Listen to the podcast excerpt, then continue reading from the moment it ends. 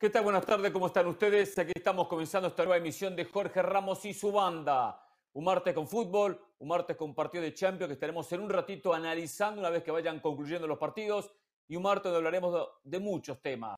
Por ahí me agarro la cabeza cuando escucho algo que están diciendo en ESPN. Nuestros compañeros, compañeros que están aquí en la mesa con nosotros. Vamos a hablar sobre ese tema que está relacionado con América. Solo les comento, les titulo. En un ratito escuchamos aquí en Jorge Ramos y su banda al Vasco Aguirre. También hoy habla aquí Gaby en la previa del partido del próximo sábado, Barcelona-Real Madrid. También el técnico del Atlético Madrid, Diego Pablo El Cholo Simeone. Eso en instantes, junto a José El Valle, junto a Carlos de las Alas y junto a Mauricio Pedrosa, quien ya saludo, incorporo en este programa. ¿eh? ¿Están todos bien? ¿Tuvieron buen martes en estas primeras horas? Qué bueno, me alegro, Muy me alegro. Top. Yo no estoy muy bien. Cuando me doy cuenta que se vende humo, cuando me doy cuenta, y quiero que pongamos la gráfica que hoy pedí, que, la, que ayer casualmente en ahora nunca la veía, relacionado con el equipo de la América y lo que están haciendo algunos Qué bueno que veía ahora o nunca, gracias. No, no vi el programa, no escuché el programa, no Ah. escuché su comentario, pero estaba, estaba buen con el programa, perro, muy buen programa. estaba con el perro, le bajé el volumen y veo esto, y veo esto. Nadie le gana a la América. No subí el volumen, no sé qué opinaron, pero ya con ver esto, ver esto me agarré la cabeza.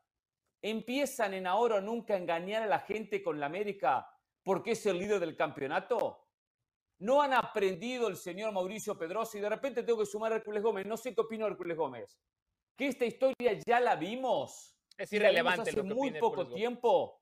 La vimos con Solari como técnico. La vimos con Fernando Ortiz como técnico. Ya vimos esta película. América, ronda regular, 17 fechas, el mejor equipo. No sé por qué ponen a este tipo eh, y no me ponen a mí. Tienen ponerme a mí así, así en casa, exactamente, a mí. El señor Pedrosa, el señor Pedrosa ya vivió hace muy poco y sufrió hace muy poco, sufrió hace muy poco, que su América fue el mejor equipo del campeonato en la etapa regular. Pero después vio como otro festejaba y se llevaba la copa. La volvió a ver con el Tan Ortiz, con el actual técnico de Monterrey. Por cierto, me dicen que tiene, tiene muy poco crédito. ¿eh? Lo estarían despidiendo. Ya es reemplazante, de propósito. Pero después hablaremos de eso. Y ahora, después de haber tropezado dos veces, vuelve a tropezar con la misma piedra. Que hoy el América sea el mejor no garantiza absolutamente nada en la liguilla. Porque la liguilla es otro torneo, otro campeonato y se juega de otra manera. Así que no engañe a la gente en esto que nadie, cualquiera Bueno, le a puede ver, ganar a América eh, en liguilla. obviamente cuando hay, ah, pues, no, no quiero ser grosero, no quería interrumpir, te quería dejar terminar. Medio sentía que ya estabas terminando tu idea, así es que me pareció prudente Sí. intervenir. Em, yo creo que, mm, si bien es cierto, el pasado está para aprender de él, no quiere decir en lo absoluto que lo que le sucedió a Santiago Solari y lo que le sucedió al Tan Ortiz es lo que le va a pasar a André Jardine.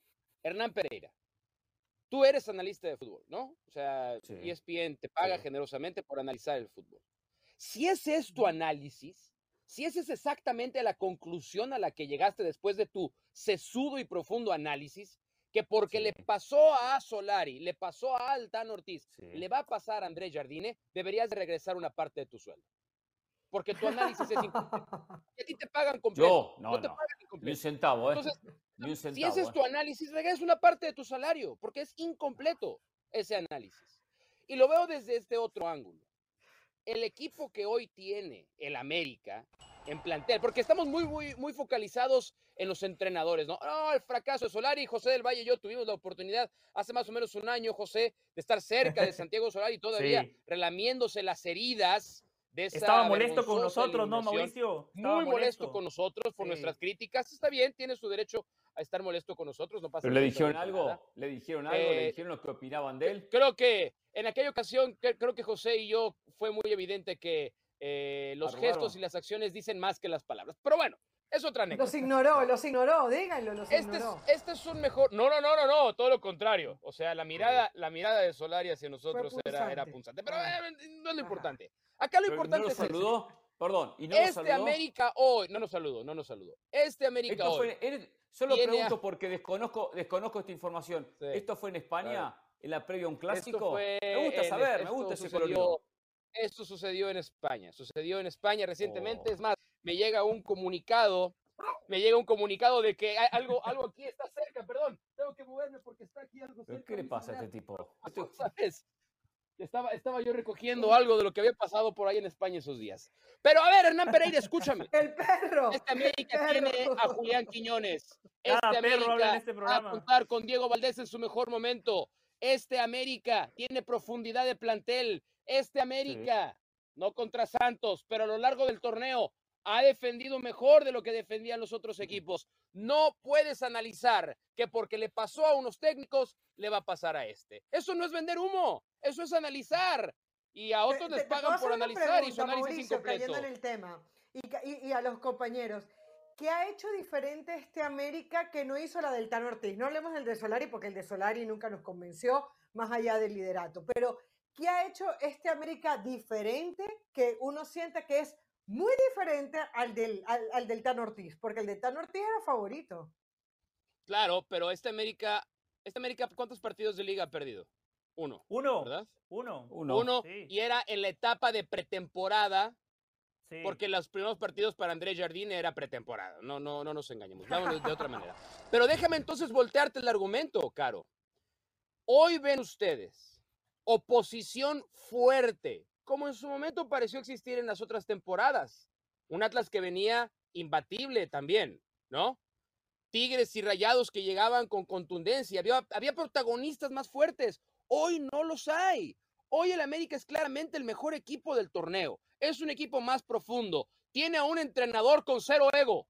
Cero ego. Esa es otra de las diferencias. Este entrenador no tiene el ego que tenían. Solari y el Tan Ortiz. Este América pinta mejor.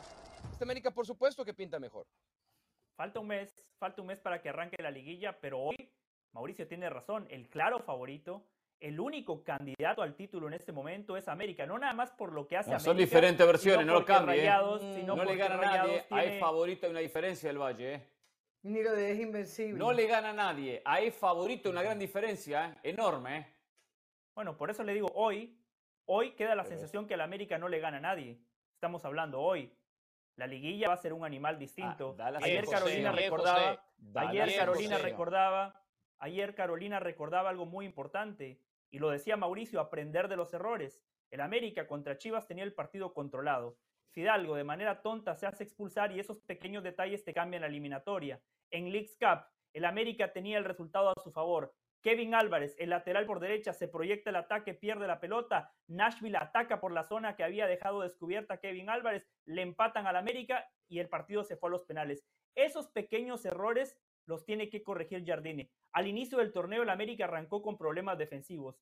Con Lichnowsky y Juárez, parece que ha eh, reconducido el camino en zona defensiva. Lo del fin de semana yo no lo considero como errores del aparato defensivo del América, lo considero errores muy puntuales de algunos futbolistas del América, Malagón en el primer gol, Fidalgo en el segundo gol. La profundidad que tiene esta América no la tenía el América de Solari, no la tenía el América del Tan Ortiz. Fichó a Julián Quiñones, uno de los mejores futbolistas que hemos visto en los últimos años del fútbol mexicano. Gracias a Julián Quiñones, el Atlas rompió una racha de décadas sin salir campeón. Este Diego Valdés está pesando Bueno, de más en el Quiñones, de marcador. Furch, de Vargas, de. Rocha.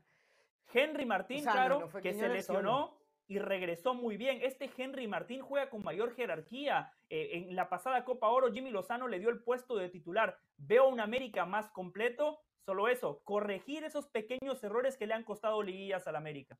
Y, y, y agrégale, José, agrégale, José. ¿Quién, quién más le- viene le- fuerte, le, le Caro? pregunto una cosa a, a? Mauricio y a José. A ver, ¿Por qué a ver, están. Quiero apurados? a. ¿Por qué están apurados en inflar al América? ¿Por qué no les basta el presente del América? ¿Por qué quieren decir que ya va a ser campeón? ¿Por qué quieren decir que ya no hay un rival que le supere? O sea, el América contra Santos, les recuerdo, el resultado fue 4-3 y estuvo ahí todo el tiempo. Y les recuerdo que le dieron un penalti que dejó ciertas dudas. Entonces, yo creo ahí que estamos apurados en darle a un América un lugar que no necesita en este Pero momento. yo no digo que el América va a ser campeón, yo le digo que es el claro candidato, el único candidato Bueno, en este ya habías momento. ¿A quién cambiado tres veces. A- a- al nivel del Sí, sí. América o por encima del América, claro. ¿A qué equipo pone en este momento? No, no, veo No, no, eh, pero son al- al cosas que veo un diferentes. poquitico más cercano es a Tigres, un poquito más cercano, pero eso es otra cosa. Todos los hemos dicho la, la liguilla es otro, otro monstruo. eh, o te Claro. quieres ir con el discurso de Solari de los 100 metros y el maratón. No, esto es una sola cosa y el América tiene que aprender a, a jugarlo. Por cierto, se enojó cuando yo le dije a Mauricio, Mauricio, el éxito es una búsqueda. O sea, él estaba al lado y se enojó. Claro. Una cosa es, Yo, a ver, una El- cosa el- que todos vamos a coincidir que América es favorito, es una cosa, y otra cosa que es invencible, muchachos. bueno, a ver, ustedes díganme quién, quién, quién le gana al América. Cualquiera le puede ganar. En la liguilla No, cualquiera eso le es puede que no. ganar. Preciado le ganó las lo eliminó. Chivas, No, lo eliminó Chivas, Eso que gasta es la décima parte, extremadamente la décima parte de lo que gasta la América. Ese es la un décima parte gasta Chivas. No, no, usted, ¿quién, quién le gana al América? usted- ¿Y bajo qué argumentos? Va a ver, ahí está el dije. calendario. América Cualquiera. Rayados, Toluca, América San ganar. Luis, Monterrey. América Tigres. Tigres. Am- o sea, Cholos le gana al América. Para ti, Cholos le gana al América. Chivas le Bueno, ganó al está América uno de los peores equipos del campeonato, uno de los peores no, no, del no, campeonato. Cholos no es uno de los peores equipos este torneo. Bueno, es Cholos uno no de es los uno de peores. los está- peores equipos ha de este tenido un mal torneo. campeonato. Ha tenido mal Está campeonato. noveno. Está noveno, Cholos. un mal campeonato, campeonato. Claro, por supuesto que ¿Cuándo está lo va a levantar ¿Qué mal Miguel está Herrera? ¿Cuántos estamos esperando? ¿De qué hablas, Hernán? Por eso te digo, hay ¿cuándo- que, hay que hacer el análisis un, un poquito mejor, ¿eh? No hay, no, hay- no hay que ¿Cuándo tomar nada más el diario y a ver, a ver, a ver qué entiendo o interpreto. No, no, no. Pero no, la pregunta no, es muy sencilla, ¿quién le gana al analizar. América? ¿Con qué argumentos? Ya dije, Tigre le puede ganar, Monterrey le puede ganar, Toluca le puede ganar, León le puede ganar, Chivas Ah, le puede le ganar, Chivas le puede ganar, Chivas ya lo eliminó en este pasado Sí. reciente dos Este, veces. este torneo, este torneo, este, no el pasado, este torneo. América Guadalajara, ¿cuántas diferencias se vieron entre los dos? No, no, ¿cuántas es diferencias se entre los América. dos? Le pasó por encima. Todo es pasado. El Sí, América barrió partido, al los Guadalajara. ¿De qué me hablas? A ver, si Barrió mañana al juegan, si mañana juegan Chivas contra el América, ¿va a ser Paunovic el mismo planteamiento que hizo en la goleada que se comió? No, va a ser otro No. planteamiento. Y entiendo Y que América es el América lo haga favorito. pedazos Yo entiendo que sea Con favorito. cualquier planteamiento. pero no cualquier vengan a decir que planteamiento. esto es, para usted es un trámite. Es un trámite No, nadie dice un campeonato, ¿no? No, Mire, sin ir más lejos, Yo no digo sin ir más lejos, Pumas, con menos plantel, mucho menos plantel, le complicó el partido. Le sacaba el 0 a 0. Lleva un gol sobre el final del encuentro. Si no, eh, Mohamed lo tenía amarrado la América. Era un partido para 0 a 0. Ustedes lo vieron el partido, seguramente Pedrosa lo vio. Y ahí, ¿cuándo estuvo el fútbol espectacular? En una liguilla contra, contra el turco Mohamed. Ojo con América, ¿eh? Pero bueno, acá pasa que empiezan a Sí, mostrar esto, esto, mira, esto, esto viene de la misma persona que dijo que esta temporada Chivas podía ser campeón. Viene de la misma fuente. Sí, que el año pasado La dijo lo mismo y que llegó a la final y que muchos de ustedes eh, rezaban, rezaban para que perdiera la final que terminó perdiendo. ¿eh?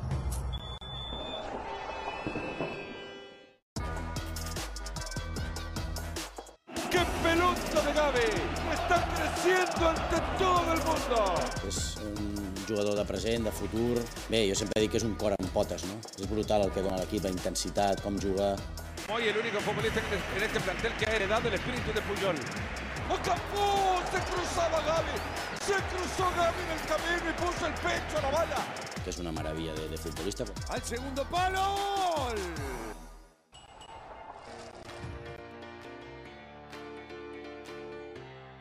Este sábado 28 de octubre tenemos una cita imperdible, el clásico del fútbol español, Barcelona ante el Real Madrid.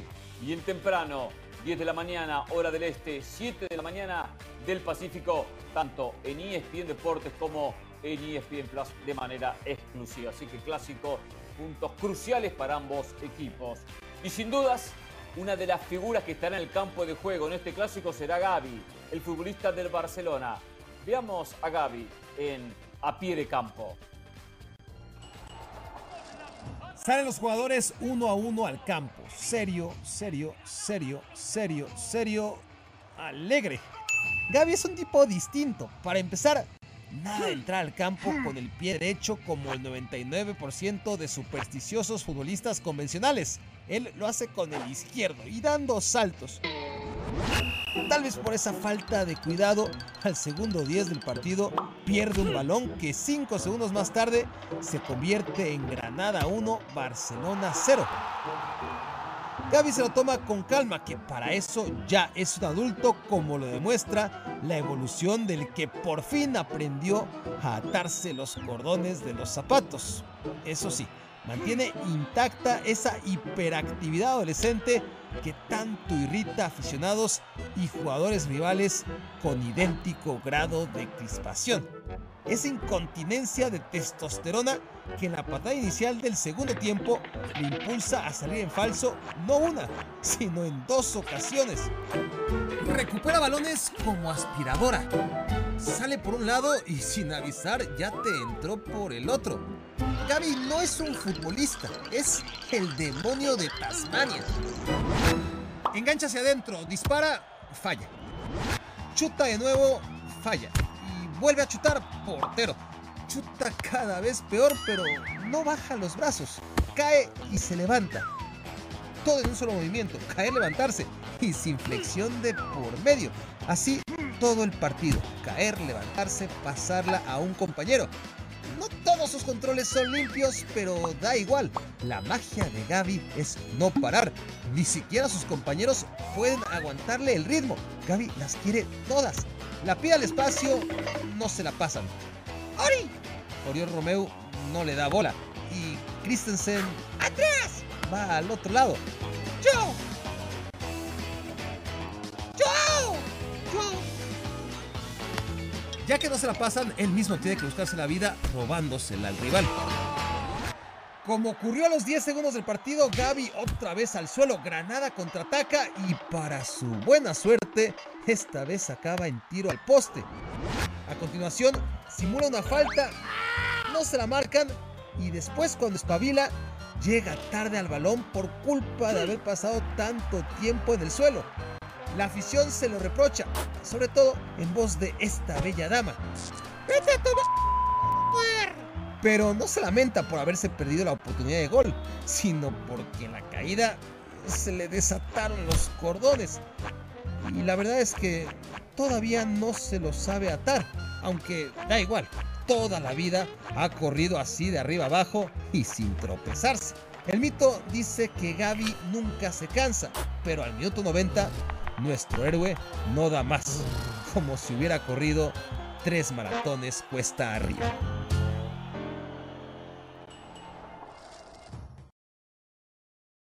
Ahí veíamos el segmento a pie de campo, hoy con la presencia de Gaby, el futbolista de Barcelona. Y quiero poner un poco sobre la mesa el tema de Gaby, ¿no? Canterano, consolidado, jugando a veces como un cuarto volante, jugando en algunos momentos hasta como un extremo cuando no estaba el propio Joao Félix, donde soluciona un jugador que es metedor como pocos, ¿eh? Porque tiene fútbol, pero aparte tiene un extra. Eh, cómo recupera, cómo corre. Eh, pareciera que tiene un amor por una camiseta que otros a veces no tienen, o no al nivel que transmite el propio, el propio Gaby. ¿Lo pueden poner ustedes o pondrían a Gaby como un caudillo? ¿Pondría Carolina a Gaby como un caudillo en este Barcelona? Sí, sí, sobre todo porque Xavi lo pone como un caudillo. Una vez que el técnico le da esa confianza, yo pienso que está viendo cosas que nosotros no tenemos acceso y si hay alguien que conoce de, de caudillismo, justamente es el Xavi. Él lo ha descrito en otras ocasiones como un corazón con patas, se los he dicho aquí, eh, un hombre que lee perfectamente el juego, un hombre que te sabe defender bien, pero que también sabe atacar, que llega muy bien a los espacios y tiene una cosa que es importantísima en el fútbol, ¿no? Que es la humildad, el seguir trabajando día a día, eh, eh, entrenamiento tras entrenamiento. En la previa del partido contra el Shakhtar, Xavi lo volvió a decir, se rinde ante Gaby Xavi y por algo será. ¿A José le gusta un futbolista como Gaby? Pensando en el clásico, puede ser un diferente en este Barcelona, de esos que toman un poco el liderazgo futbolístico que necesita cualquier equipo en un partido de estos históricos como va a darse el próximo sábado. Desde Carles Puyol, que yo no venía, o yo no veía, perdón, un canterano con esas características, porque Gaby con la pelota en los pies es muy bueno, tiene buen pie, eh, sabe romper entre líneas, tiene definición, deja de cara al gol a los compañeros. Eh, sus pases generalmente son hacia adelante, no ese famoso pase lateral o el pase de seguridad. El pase de Gaby siempre es para arriesgar y para que el ataque del Barcelona progrese. Es un jugador sumamente completo. Habiendo dicho eso, Gaby hoy es titular por las múltiples lesiones, porque en ese 4-3-3 de Xavi, en ese 4-3-3 nominal, Gundogan, De Jong y Pedri son los titulares. Y no le mencioné a Oriol Romeu, que si él necesita un 5 más cortador, un 5 de más presencia física en la mitad de la cancha, Romeu también está por encima de Gaby. El año pasado la variante era poner a Gaby como ese cuarto mediocampista para que rompa y, termine formando el tridente de ataque. Esta temporada, con Yamil Yamal, con Joao Félix, con Rafinha, Gaby va a perder esa posición. Hoy está aprovechando sus minutos, los está maximizando. A mí Gaby me encanta. Lo dije el otro día en la Peña de la Liga. Gaby es un futbolista más para el Real Madrid que para el Barcelona, porque en el Madrid aplauden a los tipos que traen con la cabeza, que se tiran al piso. El Barcelona es el más ADN, la posesión, el firulete, el caño. Gaby es un jugador todoterreno. A mí me encanta.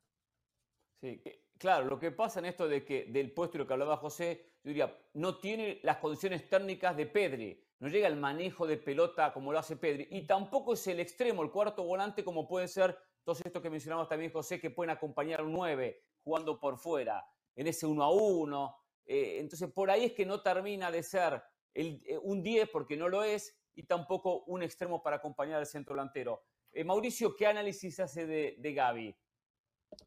A mí me fascina Gaby, porque, y voy a tomar eso último que acabas de decir, porque me parece que es muy interesante. Yo creo que para la mayoría de los futbolistas, esa polivalencia a veces juega en contra. Hay veces que si juegas muchas posiciones, no dominas una. Y eso al final del día te pasa factura. Pero en el, en el caso de Gaby, en este Barcelona, creo que juega a su favor y juega muchísimo a su favor, porque dice José, es más un futbolista para el Real Madrid porque es de riñones, es centrón, es fuerte, es de carácter, mete pecho. Pero creo que un club como el Barcelona muchas veces el que termina por faltar es un futbolista de estas condiciones. Es un cuate que no tiene ni 20 años. Entonces, cuando eres capaz, y yo creo que esa es una de las visiones grandes que tiene para el largo plazo el Barcelona con Gaby. Eh, idealmente en un medio campo perfecto. O sea, a lo mejor eh, Gaby hoy no entra. Jugarían Frenkie de Jong, Pedri, Elka y Gundogan. Y si pensamos en los extremos, sobre todo con la llegada de, de Joao Félix, a lo mejor Gaby tampoco tiene un puesto de titular, pero eso no quiere decir que sea un jugador importante. Y en él va a estar el entender que esas funciones que él realiza que nadie más puede hacer son muy útiles para el equipo. Y una temporada larga de 38 partidos de Champions League, de Copa del Rey, Gaby encuentra lugares de protagonismo que a lo mejor desde la nominalidad de la posición en este momento no vemos. Pero yo sí creo que un jugador así hoy en día es recontra útil para lo que necesita el Fútbol Club Barcelona. Es importante que se acerque más a lo que mostraba dentro de la zona de volantes en su momento, no sé, un Xavi, que se acerque a lo que ha sido un Sergi Roberto. Digo Sergi Roberto por citar uno de los cuantos que aparece en esas posiciones de volantes mixtos y después no se consolidan y es uno más del pero montón. Pero es mucho mejor Gaby, que Sergi Roberto, ¿eh, Hernán? No, no, no, no, por eso dije. Mucho mejor. Pero no, pero estoy diciendo que se acerque más a uno que al otro. Ahora está en ese camino. Claro que ha sido más que, que, que Sergi Roberto, pero cuando apareció el canterano dejaba buenas sensaciones Sergio Roberto, era el nuevo Iniesta, y no pasa nada, mm. es uno del montón. Sí. que no pase con Gaby eso, que se acerque más a los Xavi, a los Iniestas. Sí, Carol. Sí, hay algo que lo que yo no estoy de acuerdo que comentaba José, que decía, es un suplente seguro o, no es un titular seguro. Yo tampoco diría que es un suplente seguro. De ese vamos, a, vamos a hablar de un 4-3-3. Hay dos jugadores que para mí son inamovibles, que es Gundogan de 5 y Lewandowski de 9 podemos poner a la, a Yamal por el momento que está viviendo, pero tampoco es que Xavi se va a plantear no poner, ponerlo siempre, no es, no es un Messi ocupando ese lugar. Entonces yo creo que ahí la competencia es espectacular, porque Pedri no tiene tampoco el lugar asegurado, Gaby no lo tiene asegurado. Pero Pedri es más conductor que Gaby. Pedri, más allá de la lesión y todo lo que ya sabemos, Pedri como conductor es mucho más que, que, que, que Gaby. Y, y claro, Félix más extremo que Gaby. Carolina, no sé por qué mencionó a Lewandowski. No entendí. Sí, ¿qué? No, que le digo que no entendí por qué mencionó a Lewandowski. Estamos, Gaby no juega en esa posición. E, e, no, en, por los eso tres les hablé del 4-3-3. Gundogan, por eso les hablé de, de los 4-3-3, de los tres mediocampistas y los tres de adelante. Tú hablabas de la función de Gaby como un cuarto volante. Yo te decía que en ese 4-3-3 sacamos a los cuatro defensas, hay dos puestos solamente que siempre tú lo ves en un 11 titular, que es Gundogan de 5 y Lewandowski de 9. Los demás rotan constantemente, Pedri, Joao Félix, Lamin Yamal, y podemos seguir con la lista. Rafinha, vamos a la pausa en Jorge Ramos y su banda, ¿eh? contarles que el sábado partidazo, el 10 de la mañana, bien tempranito, hay que levantarse temprano, buen desayuno, ¿eh? Pedrosa a las 7 de la mañana del Pacífico, ojo, ¿eh? Barcelona, Real Madrid, 28 de octubre en ESPN Deportes, en exclusiva también en ESPN Plus. A no perdérselo, Barcelona, Real Madrid, el clásico del fútbol español.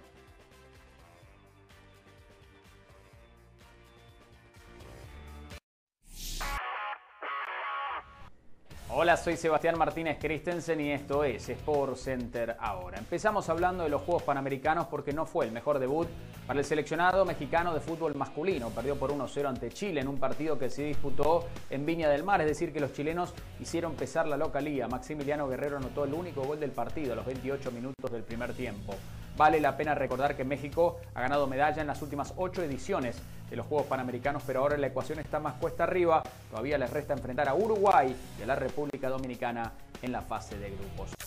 Hablamos ahora del béisbol de grandes ligas porque los Texas Rangers avanzan a la Serie Mundial por primera vez en 12 años, tras vencer por 11 a 4 los Astros de Houston en el juego 7 decisivo. Dos cuadrangulares del cubano Adolis García, quien fue nombrado el jugador más valioso de la serie de campeonato. Cory Seager había conectado cuadrangular en la primera entrada para empezar las acciones para el equipo de los Rangers. A la vez vale la pena destacar el hecho de que Bruce Bochy se convirtió en el primer manager de la historia en ganar tres series de campeonato con tres franquicias diferentes. Lo había logrado antes con los Gigantes de San Francisco y con los Padres de San Diego.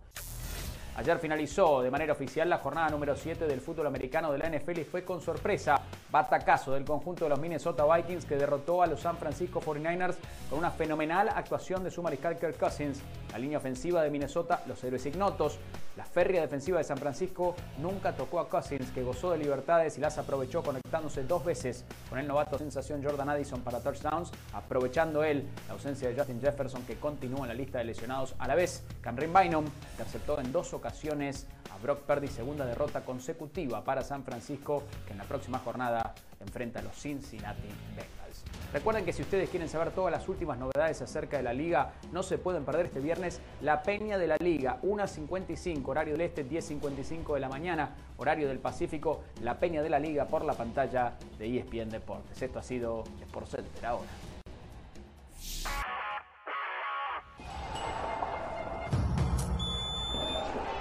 Pusimos como objetivo volver al Atlético de Madrid como entrenador.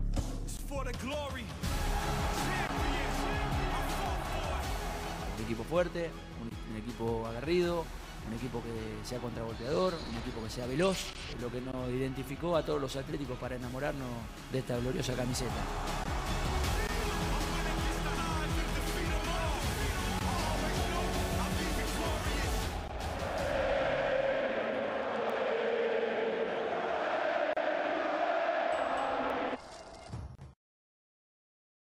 Continuamos en Jorge Ramos y su banda.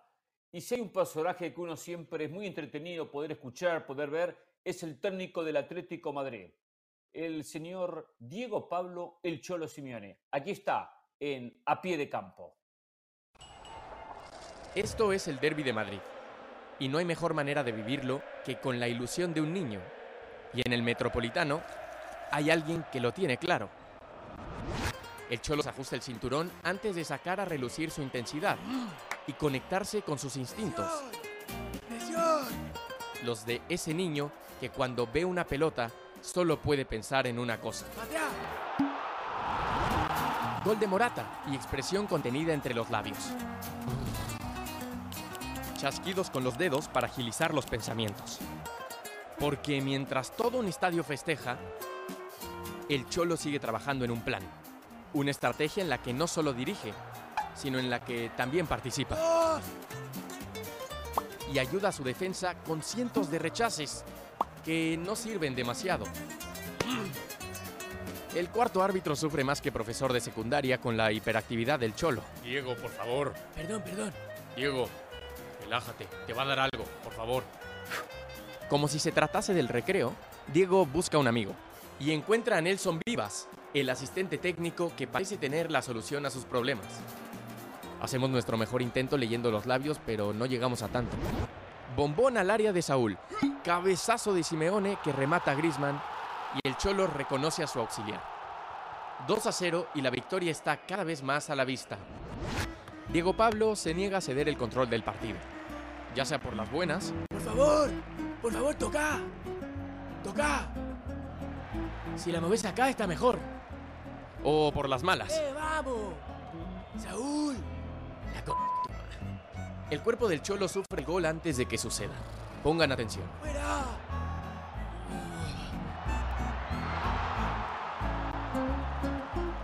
El Cholo va perdiendo fuerzas. Se desconchinfla. Hasta que recuerda que el show debe de continuar. Vuelta del descanso y solo bastan 30 segundos para que Morata marque el tercero. ¿Alguna vez has vivido el gol de un derby dentro del abrazo? Prepárate porque hoy nuestra cámara te mete en el centro del festejo.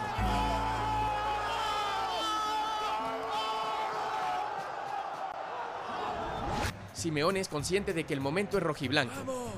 Da un último empujón al equipo. ¡Eh! ¡Vamos ahora! ¡Ahora! El efecto en la cancha es inmediato. El Cholo vuelve a disfrutar como cuando era pequeño. E inmortaliza en una foto inusual un derby que quedará por siempre en la memoria. ¡Grande Cholo! Termina el partido. Y para alguien que lo ha vivido con la ilusión de un niño, lo único que queda es enviar un mensaje para todos los pequeños colchoneros que comparten su emoción. Los chicos van a ir al colegio con la camiseta del Atlético de Madrid y eso me pone muy, muy feliz.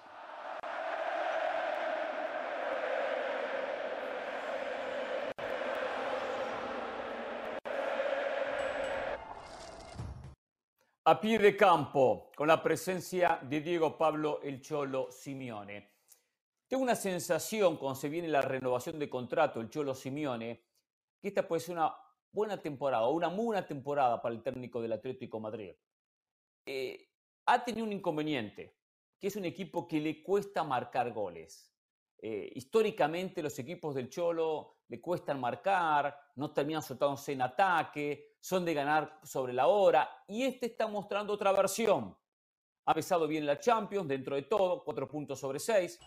En la Liga está con un partido menos a tres puntos del Barcelona, y, perdón, del, Real Madrid y si lo gana alcanza el, el liderazgo. Nos tocó el sábado hacer el partido con Mauricio Pedrosa contra el Celta, ganó 3 a 0. Hubo un partido que terminó goleando por siete, goles. Es decir, da unas, y tiene más goles que el resto. Algo que no era habitual en el Cholo Simeone ni en los equipos de Atlético Madrid. Claro, con tantos golpes algo tuvo que haber aprendido o se dio cuenta de sus errores el Cholo Simeone. Dijo, acá tengo que mejorar este aspecto. Y la continuidad de un plantel, que es básico en el fútbol, también. Hoy le garantizo a Morata que está mucho más sólido como goleador, Griezmann como el socio y el resto de volantes que tiene. Pues tiene un gran plantel. Ya no compite con el Real Madrid de, de, de, de Cristiano, no compite con el Barcelona de Messi, compite con equipos que tienen planteles muy similares. Eh, ¿Tiene esa sensación, José, que este, que este Atlético puede ser una buena temporada para Simeone? No sé si gana campeonato o gana campeonato, pero que mejore por lo menos lo que mostraron los últimos años, especialmente la última temporada que terminó hasta cuarto en Champions con un fracaso rotundo. Cuarto en la ronda de Sí. grupos, digo. ¿eh? Sí, porque en este momento es líder de su grupo en Champions.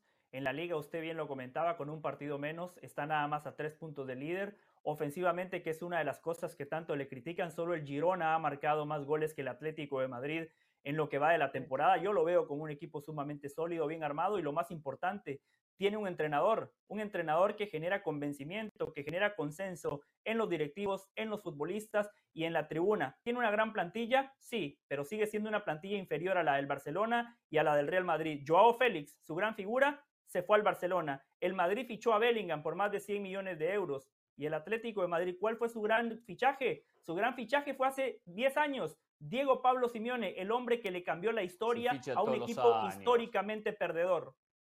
Eso es otro tema, ¿eh? pero, pero otro día lo discutimos. Otro día lo discutimos. Carol. Con el Atlético, el Cholo compra estabilidad, pero no compra ir un paso, un paso más hacia el frente. Lo hizo en sus primeros años, pero no lo va a seguir haciendo. El Cholo Simeone puede golear en un partido porque expulsan a Villar, porque al minuto 25 lo aprovecha y marca tres goles. Pero de ahí a que vayamos a ver de ahora en adelante un Cholo ofensivo, no. Creo que a la hora de la chiquita él se muere con la suya y también es válido. Mauricio.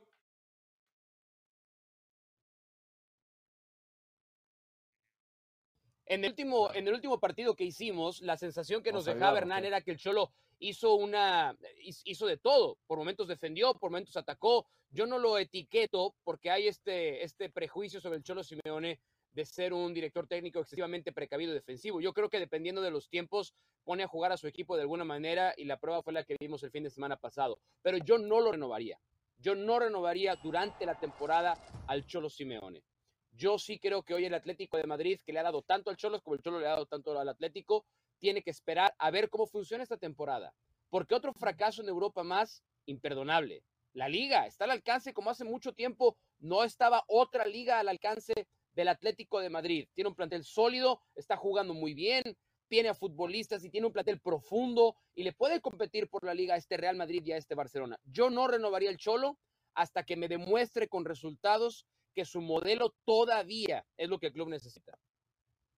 Señor, tenemos que irnos a la pausa en Jorge Ramos y su banda, ¿eh? hablando un poquito del Cholo Simeone, que bueno, que está, que buscará en ese partido pendiente ante el Sevilla, 23 de diciembre, dar el paso para quedar cabeza a cabeza. Domingo, casualmente, hablando del Atlético Madrid en ESPN Plus, el Atlético ante el Alavés a las 4 de la tarde, hora del este, una del Pacífico. No perderse el partido en ESPN Plus por la Liga. ¿eh? Volvemos. Y este viernes no se olvide de ver La Peña, La Peña de la Liga, 1 y 55 de la tarde, hora del este, 10 de la mañana y 55 minutos del Pacífico a través de la pantalla de ESPN Deportes. Y veamos ahora a pie de campo, hoy con Javier El Vasco Aguirre, con el técnico del Mallorca. Aquí está. Algo huele mal en el área técnica del Mallorca. ¿Qué puede ser? ¿De dónde vendrá ese odor? Parece que de abajo. El partido empezó hace rato y cualquiera diría que su equipo juega tan mal Aguas, no a que Javier Aguirre se entretiene más viendo crecer el pasto. Pero no. De hecho, el Mallorca está haciendo un buen juego contra el Barça. Un muy buen juego. Podría decirse que por momentos hasta hace bailar a su rival pasándose la pelota de un lado a otro. Ah, eso era. Seguro que algo pisó el Vasco al bajar del autobús. A Javier Aguirre le cuesta meterse en el partido. Se mira las uñas, se rascan las pantorrillas. Pero hay una acción que por fin lo mete en el juego. La caída de Alejandro, el árbitro. ¿Qué pasó? ¿Se resbaló? No sé. El súbito cambio en su lenguaje corporal nos orilla a concluir que el Vasco Aguirre está llegando a una edad donde se hace complicado aguantar 45 minutos más tiempo de compensación sin una escapada al baño. Sobre todo porque no para de beber agua como camello durante todo el partido, pero no. No es que el Vasco necesite hacer pipí. Bueno, tal vez sí, pero mejor cambiemos de tema. El partido se pone tenso. Íñigo Martínez quiere reanudar y el utilero del Mallorca lo detiene. El estadio está en pie de guerra contra el Barça. Y es aquí cuando el Vasco analiza la situación a lo lejos y decide entrar en escena para pedirle explicaciones al jugador que recién dejó Bilbao. ¿Cómo, cómo vendiste tu casa? ¿Cómo, cuánto, cuánto vendiste tu casa, cabrón? ¿Cuánto vendiste tu casa? ¿Sí? Bien. Barato. Íñigo se parte de la risa. Su diálogo con Oriol Romeo es un poco menos amable. No te tires. ¡No te tires! ¡No te tires, Romeo! ¡Madre! ¡Dios! ¡Alejandro! ¡Tienes la facultad de cobrar, jo... ¡Alejandro! ¡Madre! ¡Puras mam... mamá! ¡Puras mamá! ¡Alejandro! ¡Ale! ¡Alejandro! ¡Ale! ¿Qué haces? ¡Alejandro! Pero es una charla de uno solo, porque Alejandro no tiene oídos para Aguirre. Alejandro, tranquilo, Dios. No puede ser, Alejandro, no jodas. Hasta que alguien por fin le pone un alto. Tranquilo, ¿vale? Pero Ale es mi amigo. Sí, pero se acabó. El partido va a acabar. Es hora de amarrar el empate y hacer gala de fútbol colmillo. José, te voy a retirar, vete para allá. José Cobete obedece y se va lo más lejos que puede. Pero no, Aguirre hoy está distraído.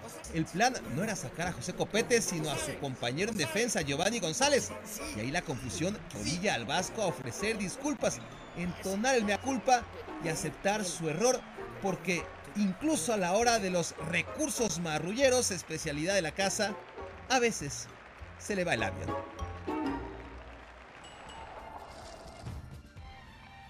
Sin duda, siempre un placer poder ver, poder escuchar a Javier el Vasco Aguirre, todo un personaje. Hablando del Vasco, el próximo sábado no se pierda en ESPN Deportes, en ESPN Plus, Mallorca ante el Getafe, 12.25 del mediodía, hora del este, 9.25 de la mañana del Pacífico. Partido crucial para el equipo del Vasco Aguirre, tiene que sumar para salir de la zona de- de- delicada en el tema del descenso. ¿eh? Vamos a la pausa, ya regresamos aquí en Jorge Ramos y su banda.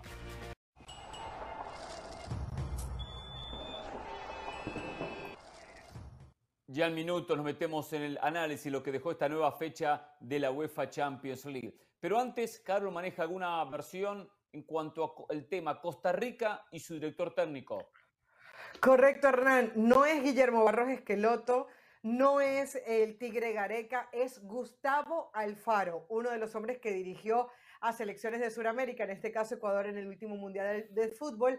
Reconoció él que se reunió con Claudio Vivas, dire- directivo de Costa Rica, y que está muy cerca de convertirse en el nuevo seleccionador. Pero ojo, porque tiene ofertas de MLS, de Argentina, de México, pero dice que la que más le seduce es la de los ticos. Bueno, con Racing Argentina hace tiempo que está negociando y no llegó a un acuerdo, lo cual ahí lo veo muy cerca de Costa Rica. Viva está desesperado por conseguir técnico, porque la mayoría le dijo que no, ¿eh? Mohamed, eh, Nacho Ambriz, el propio Gareca, todos dicen que no, y el Guillermo Barros Esqueloto. Costa Rica se juega la vida para llegar a Copa América ahora, en noviembre, necesita técnico. Claudio Vivas no puede seguir dirigiendo cuando es el director deportivo. Soy técnico director deportivo, ¿cuál es la función? Pero se improvisa, se patea la pelota para adelante. No, no, hay que tomar la decisión de decir, es el técnico, buscarlo, algún técnico hay. Y bueno, si es eh, Alfaro, es muy buen técnico. Con un corte defensivo, pero muy equilibrado y le, dio mucho fútbol y personalidad a la selección ecuatoriana, lo cual eso es fundamental. ¿eh? Tenemos pausa en Jorge Ramos y su banda. Al regreso nos metemos de cabeza lo que dejó esta jornada de la UEFA Champions League. Volvemos.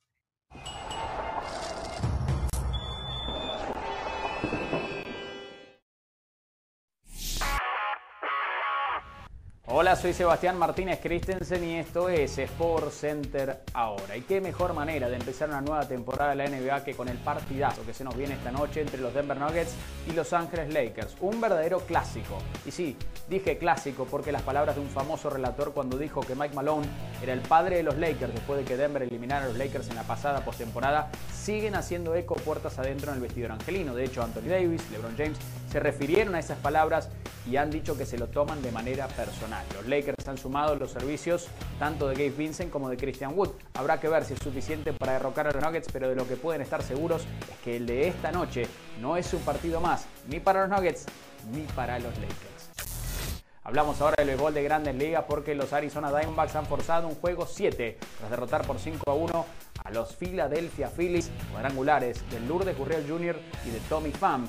Merrill Kelly lanzó 5 entradas, ponchó a 8 y permitió solo una carrera limpia esta noche. Es el juego número 7, por cierto, el primer juego 7 en la historia de la franquicia de los Phillies. 136 años de historia, primer juego 7. El que gane esta noche estará enfrentando a los Texas Rangers en la Serie Mundial.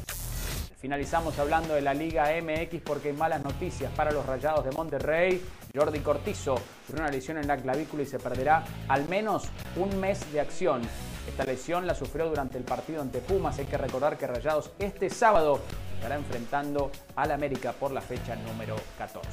Si ustedes quieren saber lo último acerca de la liga, estar al tanto de todas las novedades, recuerden sintonizar nuestro programa La Peña de la Liga este viernes 1.55 de la tarde, horario del este, 10.55 de la mañana, horario del Pacífico, La Peña de la Liga por la pantalla de ESPN Deportes. Esto ha sido Sport Center ahora. Pasión, determinación y constancia es lo que te hace campeón y mantiene tu actitud de ride or die baby. eBay Motors tiene lo que necesitas para darle mantenimiento a tu vehículo y para llegar hasta el rendimiento máximo. Desde sobrealimentadores, sistemas de sonido, tubos de escape, luces LED y más. Si buscas velocidad, potencia o estilo, lo encontrarás todo en eBay Motors. Con más de 122 millones de piezas, siempre encontrarás justo lo que buscas. Y con Guaranteed Fit de eBay, tienes la garantía de que tu pieza quede perfectamente a la primera o se te devuelve tu dinero. Porque con eBay Motors, quemas llantas y no tu dinero. Con las piezas que buscas, a los precios que quieres, tu auto se convertirá en el MVP que te dará el triunfo. eBay Motors. ebaymotors.com. Solo para artículos elegibles se aplican restricciones.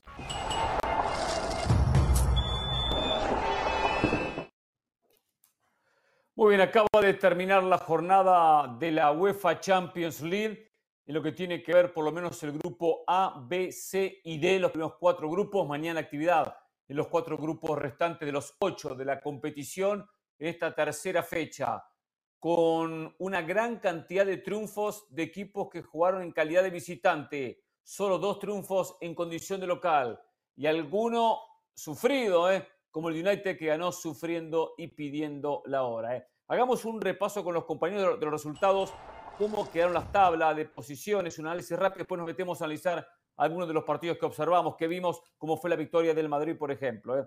Pero bueno, tenemos José los resultados yo le voy actualizando tabla de posiciones, comenzando con el grupo A y lo que pasó en el día de hoy. Grupo A, el Bayern Múnich le ganó 3 por 1 al Galatasaray de Turquía. Y sobre la hora, eh, el Manchester United ganaba 1 a 0 con gol de Maguire, penal a favor del Copenhague. Y Jordan Larson patea, lo ataja Onana, ganó el Manchester United 1 a 0. Victoria fundamental, importantísima. ¿eh? El Bayern queda como líder, puntaje ideal, 9 puntos. Galatasaray tiene 4, el United tiene 3. Ojo, ¿eh? el United tiene que ir a Turquía todavía. Un punto para el Copenhague, ya en una incómoda situación en la última posición. Grupo B, ¿qué pasó en el día de hoy? El Arsenal eh, le va ganando en este momento el Sevilla dos goles por uno. Comenzó Terminó. ganando con gol de... Ya, ya terminó, entonces eh, sí, ganó dos goles por uno en el Sánchez Pizjuán, goles de Martinelli y de Gabriel Jesús. Esto pone al Arsenal líder de la tabla en el grupo B y seguiría el Lens, eh, que empató 1-1 en casa ante el PSV. El Sevilla se queda entonces último en la tabla con dos puntos, la misma cantidad que el equipo holandés. Así que goles brasileños para que el Arsenal consiga tres puntos fundamental. Líder con seis puntos, el Lens queda segundo con cinco, queda más rezagado el equipo de Diego Alonso, el Sevilla junto con el PSV Eindhoven, ambos con dos unidades. ¿eh? Grupo C, resultados finales. Mauricio, ¿quiere ir ¿Yo? usted? Sí. Ah, muy bien, sí. no, no me quedó claro si me tocaba a mí o no me tocaba a mí.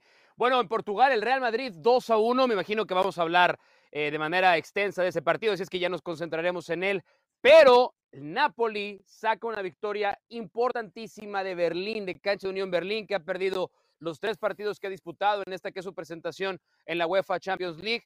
Eh, el gol es de Raspadori, la asistencia es de Kvaratskhelia, que para todos aquellos que habían habíanse subido al tren del georgiano, ha tenido un arranque de temporada bien complicado, bien difícil como todo el Napoli, realmente muy, muy, muy complicada la nueva gestión, eh, pero el Napoli por lo menos termina rescatando la victoria 1 a 0 de visitante, eso combinado con la derrota de Braga lo lleva al segundo lugar del grupo que está muy claro, Real Madrid 3 de 3, 9 puntos, Napoli tiene 6, Braga tiene 3 y lo más seguro es que Unión Berlín sea debut y despedida de fútbol europeo. Un grupo exacto, bien lo dice Mauricio, bastante definido que seguramente así va, con- va a concluir, ¿no? Por lo menos esa es la sensación terminada esta primera ronda de el- del grupo.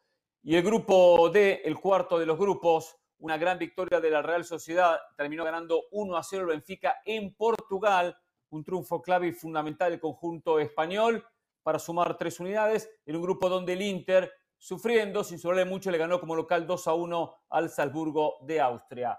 Real Sociedad y el Inter, ambos líderes con 7 puntos. Salzburgo queda con 3 y Benfica, una de las decepciones de la Champions, no ha sumado un solo punto en la actual competición. ¿eh? Parece que la Real, la Real Sociedad y el, y el Inter van camino a los octavos de final. Recordemos, los dos primeros en octavos, el tercero va a la Europa League, el cuarto ya se despide de Europa. Pero bueno, después entraremos en algunos detalles de, de los diferentes grupos y las sensaciones que dejaron con algunos de los partidos. Eh, me imagino que todos observaron y vieron el triunfo del Madrid. Claro. Sí. ¿Quién quiere comenzar? ¿Del Valle le gustó? ¿Lo dejó conforme? ¿Lo dejó contento el 2 a 1? No, a ver, eh, desde el resultado poco que reclamarle al Real Madrid, ¿no? Lo decía Mauricio en el resumen, tres partidos, tres victorias, líder de su grupo, ya prácticamente asegurada la clasificación a la siguiente ronda. Ahora, desde el funcionamiento, eh, a este Real Madrid le cuesta cerrar los partidos. Lo vimos el fin de semana contra el Sevilla, donde termina sacando el empate gracias a un par de atajadas fantásticas de Kepa. Hoy volvimos a ver un Real Madrid que después del 2 a 0 se descuida, inmediatamente después le marcan el gol del descuento y Kepa tiene una intervención hasta con suerte porque la pelota de milagro no entró a la portería. Eh, un Real Madrid que en el gol sí tengo que darle crédito, no sé si a Ancelotti o a los futbolistas, pero la lectura fue la correcta. El Braga ponía la línea de 4, 30, 40 metros lejos de la portería. Y antes del gol, ya eh, Rudiger había buscado ese pelotazo a la espalda de, esa línea de cuatro. Modric lo había intentado, pero fue Nacho, pero fue Nacho el que le da esa asistencia a Vinicius, que después fantástico, ese cambio de ritmo del brasileño, y Rodrigo que finalmente rompe con esa malaria, rompe con esa mala racha. Ahí el partido, eh, el Madrid lo manejaba con un ritmo semilento, me parece que ya pensando en el clásico, vi a un Madrid con el freno de mano puesto. Cuando marcó el segundo, me parece que ahí el Madrid entendió que el partido estaba resuelto. Sin embargo, eh, inmediatamente después viene la respuesta del Braga y reitero, al Madrid le faltó manejo de partido. No puede ser que un equipo de UEFA Europa League lo haya llevado al límite. Hmm. ¿Qué calificación le da José al Madrid de 1 al 10? Funcionamiento 7.5.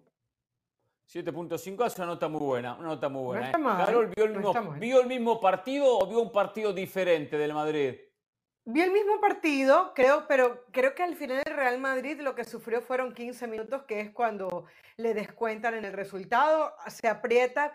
También eh, como producto de la emotividad, el gol de Yaló le da al, al conjunto local esa eh, o ese intento de querer buscar más, pero siempre el Real Madrid dio la impresión no solamente de ser superior, sino que estaba más cerca del 2 a 0, como lo consigue, y de hecho consigue el 3 a 1 que posteriormente es anulado por fuera del lugar de Vinicius. Yo me quiero quedar con el vaso medio lleno del Real Madrid para que no digan que siempre uno le va en contra del Real Madrid, la gente que, que está viendo la gente diga lo que quiera, no se preocupe por lo que diga la gente. Usted diga, usted opine lo que quiera, lo que piense, independientemente de lo que diga la gente. Pero, pero, pero se hace por casa. Comienza el ejemplo por casa. Usted déjeme expresar lo que yo quiero. Uno.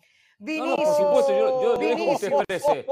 Yo dejo que usted exprese lo que usted quiera. Yo dejo acá que todo el mundo exprese. Como no hay programa, no hay conductor en este programa que la deje hablar tanto como Hernán Pereira. No hay nadie que lo deje de hablar, hablar como Hernán Pereira. Así que continúe, continúe. Solo le estaba marcando eso. Gracias. Que no, gracias, no, Ramos, perdón, comentario a la crítica de la gente. Te están marcando la cancha, eh. Cuidado. Voy, voy, voy. Voy, voy, voy, voy. Pedrosa, esto no es ahora nunca, ¿eh? Esto no es ahora nunca, ¿eh? ¿Estamos claritos? A ver, a ver, quiero decir, quiero decir cosas positivas. Quiero decir y empecemos a cambiar ese este vasito también, ¿eh? Ese vasito empecemos a cambiarlo. Ese para el programa que viene más tarde, ¿eh? Para el programita, ¿eh? Pues si hubiera, si hubiera tazas de Jorge Ramos y su banda, tomaría una, pero no me ha llegado nada. Entonces, ¿qué quieres que haga? Tengo no presupuesto, estoy esperando la mía, ¿eh? No budget, no hay presupuesto.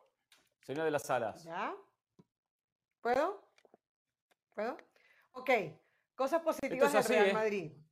Cosas, cosas positivas del Real Madrid. Vinicius. Contra el Sevilla vimos que le había costado incluso recuerdo los comentarios, muscularmente, eh, la lesión muscular que había tenido le estaba costando, lo vimos falta de ritmo. Hoy apareció el Vinicius que conocemos, desbordando por izquierda. Puede ser mucho más, pero me parece que eso es una muy buena noticia para el Real Madrid, sobre todo pensando en el clásico. ¿Quién es el desequilibrante? ¿Quién hace la diferencia? ¿Quién es intenso por ese lado? Vinicius Junior. Entonces Vinicius aparece el día de hoy. Nacho, otra vez Nacho salvando las papas, lo ponen como defensa central, no es el titular seguro, da un señor pase en ese gol eh, de, Rodrigo, eh, bien por Nacho que vuelve a responder, además como capitán. El gol de Rodrigo. Rodrigo. Tres, Rodrigo. no, pasa a Vinicius y creo que de Vinicius a Rodrigo. Eso es lo que recuerda a mi mente. ¿no fue Correcto? Nacho. Nacho a, a la espalda de la Sí, línea de Nacho cuatro para a- Vinicius y después A Vinicius, para Vinicius, Rodrigo. es Vinicius a. Rodrigo, sí. Sí, Exactamente. de Vinicius a Rodrigo. Sí, pensé que, que había dicho de Nacho a Rodrigo, sí. De Vinicius a Rodrigo. No, Nacho, claro. Nacho Es que es Vinicius, difícil Vinicius estar haciendo el programa y viendo los juegos al mismo tiempo. O sea, uno se confunde también un poquito. Es complicado. La gente entenderá. A ver, Nacho. Sí, sí, por Nacho, supuesto, por Vinicius. supuesto. Vinicius Rodrigo. Eh, me gustó lo de Nacho. Y para Rodrigo, bien el hecho de que después de 900 minutos sin marcar, pues apareciera con el gol. Más allá de eso, eh, lo de Real Madrid creo que le faltó intensidad en el partido. No apareció Valverde. Modric estuvo bien, pero ahí a medias. Camavinga intentó dos disparos, pero que se fueron demasiado lejos del arco. Yo me quedo con el 7.5 de, de Del Valle porque el Real Madrid creo que nunca puso realmente el resultado. Copy paste. Se- Pedrosa, lo quiero escuchar a usted, a ver. ¿Qué vio usted? ¿Vio lo mismo que Del Valle? ¿Vio lo mismo que Carolina? No. ¿O, vieron otro, o vio otro No, partido? no, no, no, no. No, y yo no le tengo miedo a la crítica. A mí no me gustó. Perdón, el pero, Real Madrid. perdón, No gusta. perdón, Este perdón, Real perdón. Madrid no me. ¿El copy paste es de quién? ¿De Del Valle, tuyo, de la gente, No, de suyo, Twitter? suyo. De lo que escuché, lo escuché a Del Valle, usted le escuché lo mismo, ¿eh? Nacho, Vinicius, Ah, Rodrigo. Nacho. Ok, pero, pero, pero cuando- partido, si lo mismo, repite- copy paste. pero si repites algo de lo que diga partido, yo, de lo que diga. Pedrosa o de lo que diga Del Valle, te voy a decir copy, ¿no? Ojo, ojo. Haga lo que Te voy- quiera, haga lo que quiera. Acá tiene libertad. Haga y diga lo que quiera, señora de la la sala, no importa, ¿eh? están. Haga y diga lo que quiera. ¿Qué Pedrosa, ¿también le va a dar 7.5? Sí. No, no, no, no, no. De ninguna manera, de ninguna manera. No, Eh, no voy a hacer no, que ofendas mí- al, conductor. yo no voy a hacer que ofendas al conductor. No, yo tengo una, eh, una expectativa mucho más alta para el Real Madrid. Para mí el Real Madrid tendría que dominar, tendría que ser más consistente en los 90 minutos. Eh, entendía yo que pensando en el clásico, el equipo pudiera bajarle un poquito la velocidad. Pero es el Real Madrid. Y enfrente tenía al Braga, además. ¿eh? No tenía al Bayern Múnich, no tenía al Manchester City, no tenía al Arsenal, no tenía ningún otro club de jerarquía. Tenía al Braga y el Real Madrid, el gran rey de Europa, nos ha acostumbrado durante años a que en su mejor versión no gana, aplasta, sobre todo a rivales de una eh, jerarquía ¿Cuándo? inferior. Así es que a mí este Real Madrid me parece que es bueno, pero bueno no es el estándar del Real Madrid. El estándar del Real Madrid es la excelencia. Y este equipo, que no ha jugado mal, pero no está cerca de la excelencia. Y cualquiera podría decir, oye, espérate, apenas estamos a 20 ¿qué de octubre hoy, 24 de octubre, hubo muchas fechas FIFA en el intermedio, el- no hay que exigirle tanto al Real Madrid. Al Real Madrid hay que exigirle siempre, de principio a fin. Podemos encontrar ángulos futbolísticos para ver por qué no rinde al 100% durante 90 minutos o por qué hay algunas eh, actuaciones individuales que podemos cuestionar. Con una mano en la cintura las podemos cuestionar. Pero si al Real Madrid no le mantenemos la exigencia de dominar los partidos que tiene que dominar, pues entonces creo que no estamos siendo, no estamos siendo justos con la historia de un club, el más ganador de Europa, el mejor club del siglo pasado, y vamos a caer en conformismos, porque a mí me parece que la evaluación del 7.5 es una evaluación conformista. La, hace mucho tiempo que yo no veía que un equipo de, la, de las credenciales del Braga, un equipo además nuevo en el fútbol, No, eh, no es casi doblara, casi doblara al Real Madrid en la estadística más importante de todas, expectativa de gol. Y hoy Braga No, termina esa- no, doblando no, a Real. Madrid Esa estadística me tengo que de fumar cada Y partido eso con Pedrosa. me ha, de- Y eso me ahora ha dejado también. clarísimo el tipo de también. partido que vimos. Es la peor estadística que hay. ¿Qué Para, calificación para le el que no le entiende, sí. Sí, para el que no le entiende, sí es la peor estadística Eso que hay, de acuerdo. Para el que no le entiende, sí, sí es la peor. sí es la peor. partido. Si hay goles sube y si no hay goles baja. Pero qué estadística absurda es esa. ¿Qué Porque es una estadística de interpretación. O sea, si- yo insisto, si tú te quieres limitar al resultado en el marcador, está muy bien. Es, No, tu, es tu derecho, es tu prebenda. Yo no, a mí me gusta ir un poco más a profundidad y encontrar elementos estadísticos, encontrar elementos desde mi muy eh, personal apreciación del juego que me hacen entender que tiene sentido que el Braga haya doblado la expectativa de gol del Real Madrid. Sí creo que refleja lo que vimos en 90 pero- minutos el día de hoy. Pero, pero Mauricio, ¿Qué a ti sí te dio la impresión, a ti te, te dio la impresión, a ver, expectativa de gol, a ti te dio la impresión que el Braga tuvo oportunidad de marcar más que el Real Madrid, porque a mí me pareció todo lo contrario. Me parece que el Real Madrid siempre tuvo para, para ponerse arriba. No, pero es que no es lo único que tomamos. Sí, para mí, pa- para, empezar, hablaba José de las actuaciones puntuales eh, de Kepa, tanto el fin de semana pasado y hoy tiene una actuación puntual cuando el partido todavía estaba con ventaja apenas de 1 por 0 para el Real Madrid.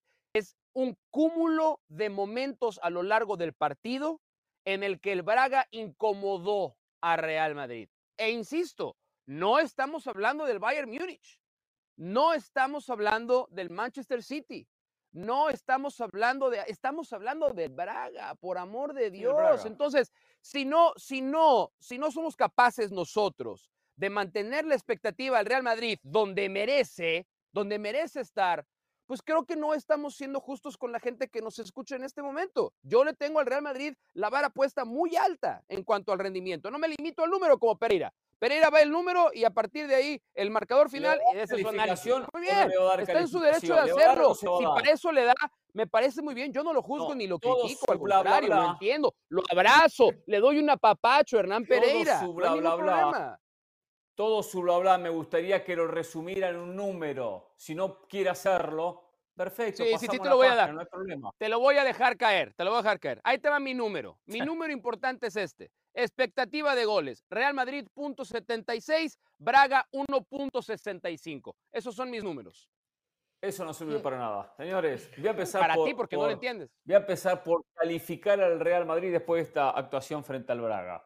El Real Madrid se llevó un 9. Un 9. Primer tiempo lo manejó a placer, lo manejó con tranquilidad. Leyó a Ancelotti como es inteligente cómo tenía que hacerle daño, con la pelota larga. Se paró muy bien. No salió a, no salió a desesperado buscar arco contrario. Eligió los momentos para atacar. No pasó apuro su arquero. Y tranquilo logró la diferencia. Segundo tiempo dijo este equipo está por debajo. Le, le voy a dar el golpe knockout. Y le dio golpe knockout, el 2 a 0. Le dio golpe knockout. Para fortuna de Braga, uno de los pocos ataques, que tuvo tres ataques en el partido, muchachos, tres ataques. Logró el gol. Logró el gol. Y, y el Madrid que tiene esa virtud de adaptarse a las circunstancias del partido, y eso es la virtud de algunos equipos y técnicos, adaptarse a las circunstancias del partido, dijo, ahora tengo que recular, ahora tengo que defender. Porque no pude noquearlo del todo, porque lo puse dos ceros, pero se me puso a tiro de empate. Y ahí dio un paso atrás, entró Jaumení, salió Rodrigo, reculó un poquito y dijo, priorizo defender lo construido durante tres cuartas partes del partido, donde lo construyó siendo superior al rival, muy superior, muy superior. Y por eso después terminó dando una sensación de que el Braga lo había arrinconado. Nunca lo rinconó. El Braga regó un poquito y el Madrid dio, dio un paso atrás porque sabía que tenía que cuidar la diferencia, porque Ancelotti maneja bien esos tiempos del partido. El Madrid ganó sin despeinarse, a media máquina ganó el partido. No tenía que golear. Sabía que eran tres puntos. Eran tres puntos. Ustedes lo vienen diciendo, juega contra el Barcelona el domingo. Es un clásico. Entonces tiene el ojo el jugador en el partido. Y a media máquina lo ganó con mucha facilidad, partido, con mucha tranquilidad. De visitante siempre hay un- una circunstancia que es complicada, jugar fuera de su casa. Y este Madrid va a Portugal y gana, y gana. Entiendo que no es Porto ni es el Benfica, pero no cualquiera va a ir y va a ganar con facilidad. Ganó bien el Madrid sin, sin despeinarse, ganó bien y está pasando esta ronda de grupos como un trámite, como un trámite. Esto como cuando, por ejemplo, iba River en Libertadores, va a jugar a Venezuela, va a jugar a, a Perú, que trae los tres puntos con mucha facilidad. Le Esto recuerdo que. Caracas Fútbol Club le Ahora, ganó a River en Copa Libertadores Una vez en la 2007, si no historia, una vez en la bueno, historia. pero perdió bueno, 15. entonces no está en trámite. Perdió no está en 15. trámite. Acá, acá se notó la diferencia de un Ancelotti que maneja este Madrid de la manera correcta para que los tiempos sean los adecuados. De cuándo y cómo hay que defender, cuándo y cómo hay que proponer y hay que atacar. Buena victoria, líder. Va a trabajar el resto de la ronda de grupos. Y la capacidad de síntesis. final. Y la capacidad de síntesis. Madrid. ¿Ya? Ya está, ya está, ya está. Hablaron más ustedes que yo. Sí, nada más no vuelvas a exigir capacidad de síntesis en tu vida, ¿eh? En tu vida vuelvas a exigir capacidad de síntesis. Yo quiero agregar dos cosas puntuales. mu- mucho más breve. Dos cosas Yo puntuales. te lo Primero- resumí todavía más brevemente y me, y me, y me regañaste. Sí. Señor del Valle quiere, de quiere opinar. Lo de Bellingham es increíble. eh, no es un goleador, pero a estas alturas tenemos que decir que sí es un goleador. O sea, es como Messi en su momento. Decíamos, no, es que Messi no es un goleador. Y veíamos Sí, la sí. estadística y terminaba siendo el goleador del Barcelona todas las temporadas. El hecho de que no sea un 9 nominal no quiere decir que no sea un goleador. Otra vez aparece con esa sutileza para definir cuando muchos buscan el disparo fuerte, Bellingham busca el pase a la red. Y quiero sumar algo que decía Caro. lo Dele, dele crédito a Ancelotti. Dele crédito a Ancelotti del Valle. No, no lo voy a Ancelotti considerar un copy-paste. lo Reinventó como una a. Bellingham. Ancelotti lo reinventó. Sí. Ancelotti le mostró Si este yo- repertorio. Si yo tuviese a revés, José ¿eh? Lu de 9, José, es al si revés. yo tuviese- Es al revés. Bellingham reinventó a Ancelotti. Esa es la realidad. Si Bellingham, Bellingham tenía cuántos a partidos Ancelotti. en la selección inglesa y en el Borussia Dortmund y no hacía goles y no hacía goles. Claro. ¿Y cuántos Porque técnicos en pasaron Inglaterra, en y no hacía Inglaterra goles? tiene, en Inglaterra tiene a Harry Kane. Si yo tuviese a José Lu de Está 9, bien, pero- un equipo que históricamente tuvo a Hugo Sánchez, a Ronaldo, a esos delanteros de élite, pues yo digo que es lo lógico. ¿Y a quién Voy tuvo en el Borussia Bellingham. No es Dortmund que dos años, José? De 9. ¿Cómo? José, ¿a quién tuvo Bellingham dos años en el Borussia Dortmund? A Erling A Haaland. A Erling Claro, Haaland. No tenía la necesidad de convertirse él en el goleador. Correcto. Pero no por o sea, tener un sí, goleador. A ver, a ver, ¿cuántos goles hizo en el Dortmund? ¿Cuántos goles hizo en el Dortmund en su carrera? Ah, Hizo muy poquitos. Muy pocos. O sea, muy No, te lo poquito. decimos, no Fíjese, fíjese ahí. Fíjese el dato. Muy ¿Goles o goles esperados? haya compartido. No, goles esperados no, no me vengan con goles esperados. perdón. Esa estadística Perdón, pavada perdón. no me interesa. ¿Qué goles esperados? Los goles hizo, los concretos, los que mandó al fondo del arco. 23, 11 y 1, 14. Ocho, hizo 14 goles en tres años, pero yo estoy de acuerdo con José. 14 Esa declaración de José, a la que le pido a la producción que me dé esta, fotografía. Bellingham es como. Messi. Es más, si José me lo permite, eh, para la siguiente semana me gustaría robármelo para el dime que no. O sea, Bellingham es como Messi. Es una declaración No, que no, parece no, no, no, fabulosa no, de José del Valle.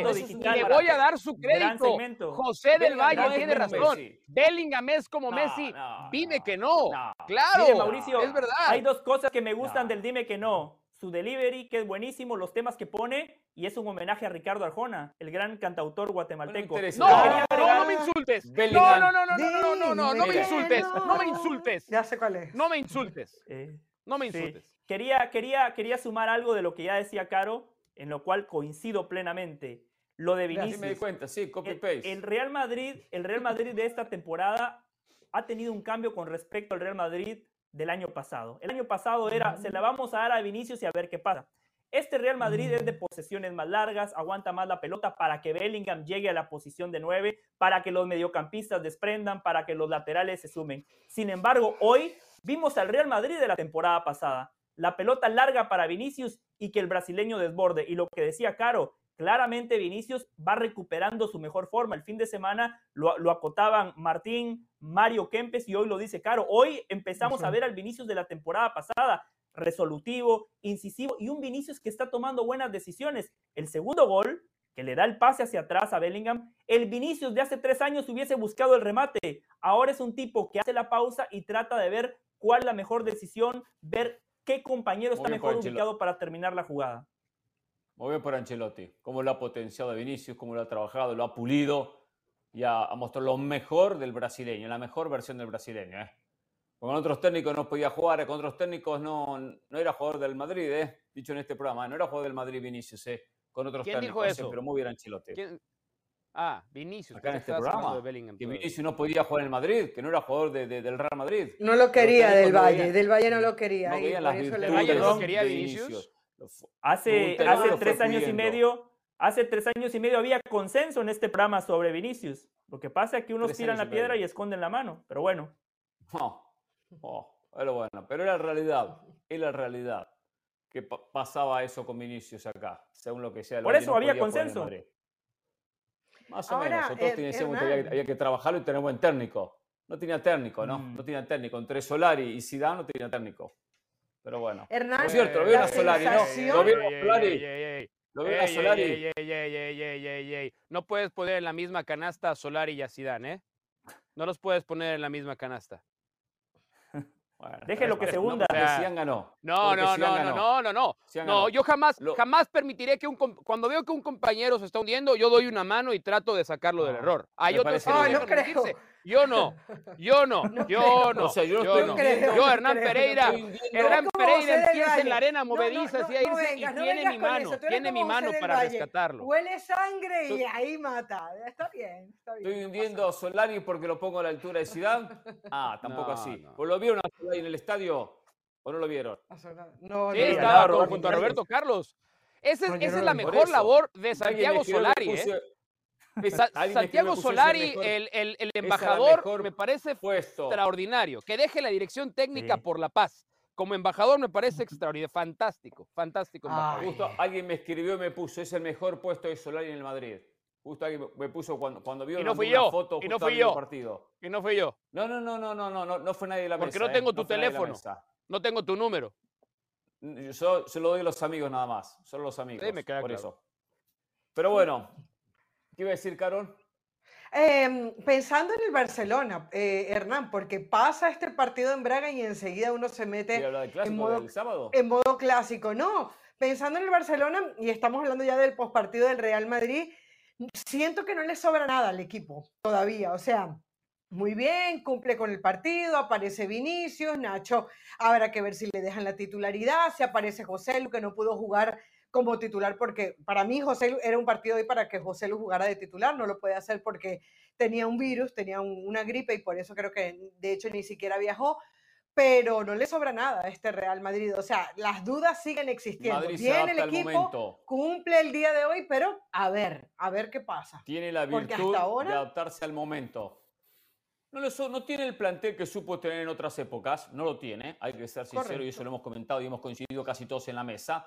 Pero eso hay que sumarle que es un equipo que se adapta al momento, que no va a jugar nunca con una filosofía estilo, estilo Guardiola, eh, estilo Klopp en su momento. No, es un equipo que se va a adaptar siempre a cómo se presenta el rival, a cómo Estilo se presenta el partido, a cómo se presenta el resultado. Tiene esa virtud el. Real Madrid, diferente a como hacen otros que juegan igual con el 0 a 0 o con el 2 a 0 a favor. El Madrid con el 0 a 0 juega de una manera, con el 2 a 0 a favor juega de otra manera. Se adapta al resultado, a priorizar conseguir el resultado. Entonces, hoy, si le tocan la colita, reacciona el Madrid.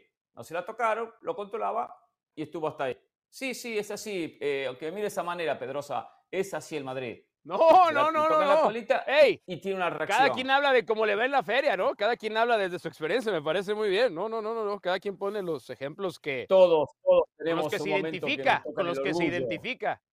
No, no, muy Todos bien. tenemos un momento que nos tocan el orgullo y reaccionamos, y reaccionamos. Yo también reacciono y me caliento. A veces me tocan la No, colita y, y- y- y- y voy al frente. Como loco y digo cualquier cosa. A veces pasa, a veces pasa. Perderme la cabeza. Pero bueno, en balance el Madrid ganó, ganó bien, nueve puntos. Y le digo una cosa. Este grupo, el Madrid es candidato a ser número uno. Va número uno, tranquilo, puntaje ideal. Y tiene que jugar de los últimos tres partidos, dos como local. Trámite. El Napoli segundo con seis. Ya ganó en Portugal. Y acaba de ganar en Alemania. Lo cual, los dos partidos que eran con rivales para luchar por ese segundo lugar, se lo sacó de encima. Tiene que ir a Madrid, perfecto, pero va a ser muy difícil para el Napoli ganar el primer puesto. El Napoli va a quedar segundo seguramente. ¿eh?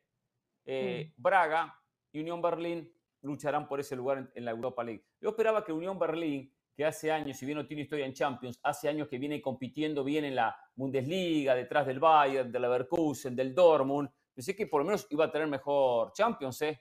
Ningún punto por ahora por el conju- para el conjunto alemán. Algo más esperaba, ¿eh? Porque hasta el Unión Berlín perdió como local ante el Braga en lo que fue la segunda fecha. ¿eh? Ese derecho de piso se paga, ¿no? Es la primera fase de grupos que disputa el Unión Berlín. Jugó una Champions en la década del 50, cuando no había fase de grupos. Eh, a muchos equipos el escenario les queda grande. Fíjense el No, Sevilla. y era, y que era en otro UEFA club Europa League, además. Claro. Era, era, No, era un club distinto. Y, o y- y- sea, y le está el- yendo el mal en, Sevilla- en- en Bundesliga. Vi que estaba 15. O sea, parece que no solamente mal en Champions, sino en Bundesliga también. No, y les iba a decir el Sevilla, en UEFA Europa League Sí. es otro equipo, en Champions le cuesta, o sea, la Champions es un animal distinto, no es para todos. Le cuesta. Hoy es cierto que enfrentó al Arsenal, que es un equipo bravo, el equipo inglés, por más que después se arruga en momentos importantes, eh, sabemos que es protagonista de la Premier en la pasada y en esta. Era un partido, un partido sí. bravo. No sé si llegaron a ver algo, si llegaron a, a ver los goles. No sé qué pasó en el partido. Me concentré en Madrid, justo encima estamos aquí en- eh, al aire. Ahora, cuando uno Yo dice los goles. jugó tres partidos, empató dos y, y perdió uno, o sea, no ha ganado todavía el Sevilla en esta ronda de grupos. Y se le escapa el Lens. Ahora, ahora, el Sevilla tendría que estar por encima Pero del va Lens, tercero. El Sevilla va tercero bien, de pero grupo. tiene que, tiene Eso que intentar es. quedarse segundo. El Sevilla tiene que ir a buscar la Europa League otra vez. No, el Sevilla se tiene No, que no, olvidar de tras... No tiene, no tiene plantel para, para tratar de competir en Champions. El Sevilla Mira. va por el tercer lugar de esta fase de grupos. No nos engañemos, hombre. Esa es la realidad y está muy O sea, bien. no en le esta vida, interesa- Hernán para Pereira, Mauricio es Pedrosa, el mucho Sevilla más no le interesa los octavos. Saber para lo que no eres bueno que para lo que eres bueno. Y el Sevilla sabe que no es bueno para la Champions. Entonces, No, lo- primero- bien lo- que para otro Lo primero que hay que recordar en el Sevilla es que viene pasando un momento terrible en Liga, que acaban de sacar a Mendilibar, que fue el que les dio el título de UEFA Europa League, y que apenas este es el segundo partido de Diego Y Alonso. que los dirige Diego Alonso. Bueno, esa- bueno, ya veremos. Diego Alonso el otro día sacó un empate ante el Real Madrid. Después podemos hablar de las formas, pero termina saliendo bien con el 1-1, más allá de que jugaba como local. Y el Arsenal es uno de los equipos más en forma de Europa, o sea, lo que colíder en la Premier League. Y, y ya va, desde la previa. Yo creo que luego ya sí escuchaba a los españoles, eh, escuché un poquito los comentarios del, del partido. Y es que se nota la diferencia. O sea, el Arsenal con Arteta, que sabe trabajar el equipo, que ya, conoce, ya, ya tiene un automatismo, que el Arsenal tiene ese ADN que lo han hecho que lo goleen, pero también que sea un capaz, capaz de, de ser un equipo goleador que llegue constantemente al arco. Y hoy yo creo que nadie esperaba un resultado muy diferente al que se dio. 1-2 y rogando a que el Sevilla no pasara pena, porque hasta ahora lo que puede hacer Diego Alonso es un, un acertijo. Vamos a ver cómo termina de salir. Gudeli y Sergio qué- qué Ramos son dos centrales con, con mucha experiencia. Ese primer gol, yo no le voy a echar la culpa al técnico que acaba de llegar. ¿Por qué están donde están? O sea, un pelotazo largo a Martinelli en la mitad de la cancha, Martinelli arranca solo, solo y después define de buena Mm. manera. El segundo gol, el de Gabriel Jesús, lo tienen que ver. Un golazo. Un golazo. Recibe por izquierda, engancha hacia adentro, parte interna del pie derecho y la pone en un ángulo. Y el, y el descuento del Sevilla fue una pelota parada. Diego Alonso en esa charla que se hizo viral el fin de semana dijo en el barrio, cuando uno ve sangre, uno va y compite, otros se asustan. Bueno, en el Mundial Diego Alonso vio sangre y se asustó. Sí, se asustó desde el primer partido, desde Corea y el debut. No sé si me indicaron pausa, ¿eh? porque quiero que hablemos también Sí. del Bayern Múnich que jugó temprano. ¿eh? Vi el primer tiempo contra la Galatasaray. El segundo tiempo se me complicó un poco, tenía unas obligaciones. Y después el Bayern terminó Mm. sumando tres puntos. ¿eh? Pero lo comentamos después de la pausa, ¿eh? el triunfo del conjunto teutón. ¿eh? Volvemos. Ganó el Inter también 2 a 1.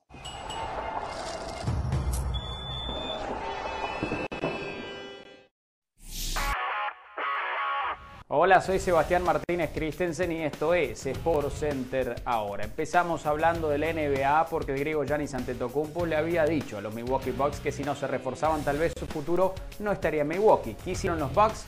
Realizaron un cambio para obtener los servicios de Damian Lillard y Antetokounmpo ha cumplido con su palabra. Acaba de firmar una extensión de 3 años, 186 millones de dólares según Las Vegas. Giannis Antetokounmpo y los Bucks son los principales favoritos para ganar la Conferencia del Este. Este jueves comienza la nueva temporada para Milwaukee. Reciben a los Philadelphia 76ers. Hablamos ahora del fútbol americano de la NFL porque reina la incertidumbre alrededor del mariscal de los Cleveland Browns de John Watson. Kevin Stefanski no otorgó mucha claridad en conferencia de prensa este pasado martes cuando dijo que su estatus no está claro de cara al partido que se viene. Cleveland va a visitar a los Seattle Seahawks el próximo domingo por la tarde. Watson fue titular ante Indianapolis la semana pasada, viene sufriendo una distensión en manguito rotador de su hombro derecho, pero salió después de haber sufrido un golpe, no volvió a ingresar al partido y aún no se sabe si jugará el próximo domingo. Si no puede jugar, PJ Walker será su reemplazante. Finalizamos hablando de fútbol específicamente del Ajax, porque John Van Schip en su momento, unas temporadas atrás, fue director técnico de las Chivas, ahora suena para ser el nuevo director técnico de Ajax. Ajax tuvo que despedir a Maurice Stein después del peor comienzo en la historia del club. Está marchando en la posición número 17 en la tabla de posiciones. Todavía no está claro si Van Schip va a firmar un contrato hasta fin de temporada o si será un contrato multianual. Si ustedes quieren estar al tanto de todas las últimas novedades de la liga, no se pierdan la Peña de la Liga este viernes por la pantalla de ESPN Deportes, 1.55 de la tarde horario del Este, 10.55 de la mañana horario del Pacífico. La Peña de la Liga por la pantalla de ESPN Deportes. Esto ha sido Sport Center ahora.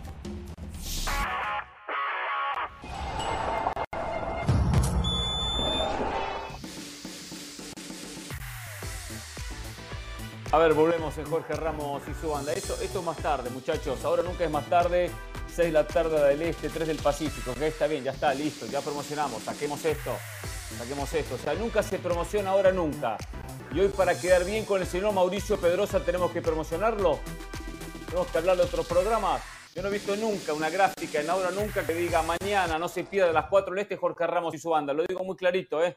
Lo digo muy clarito. Nunca lo he visto, ¿eh? Ni una sola vez. Ni una sola vez. Es verdad que no miro mucho ese programa, la verdad, pero bueno. he visto una oportunidad.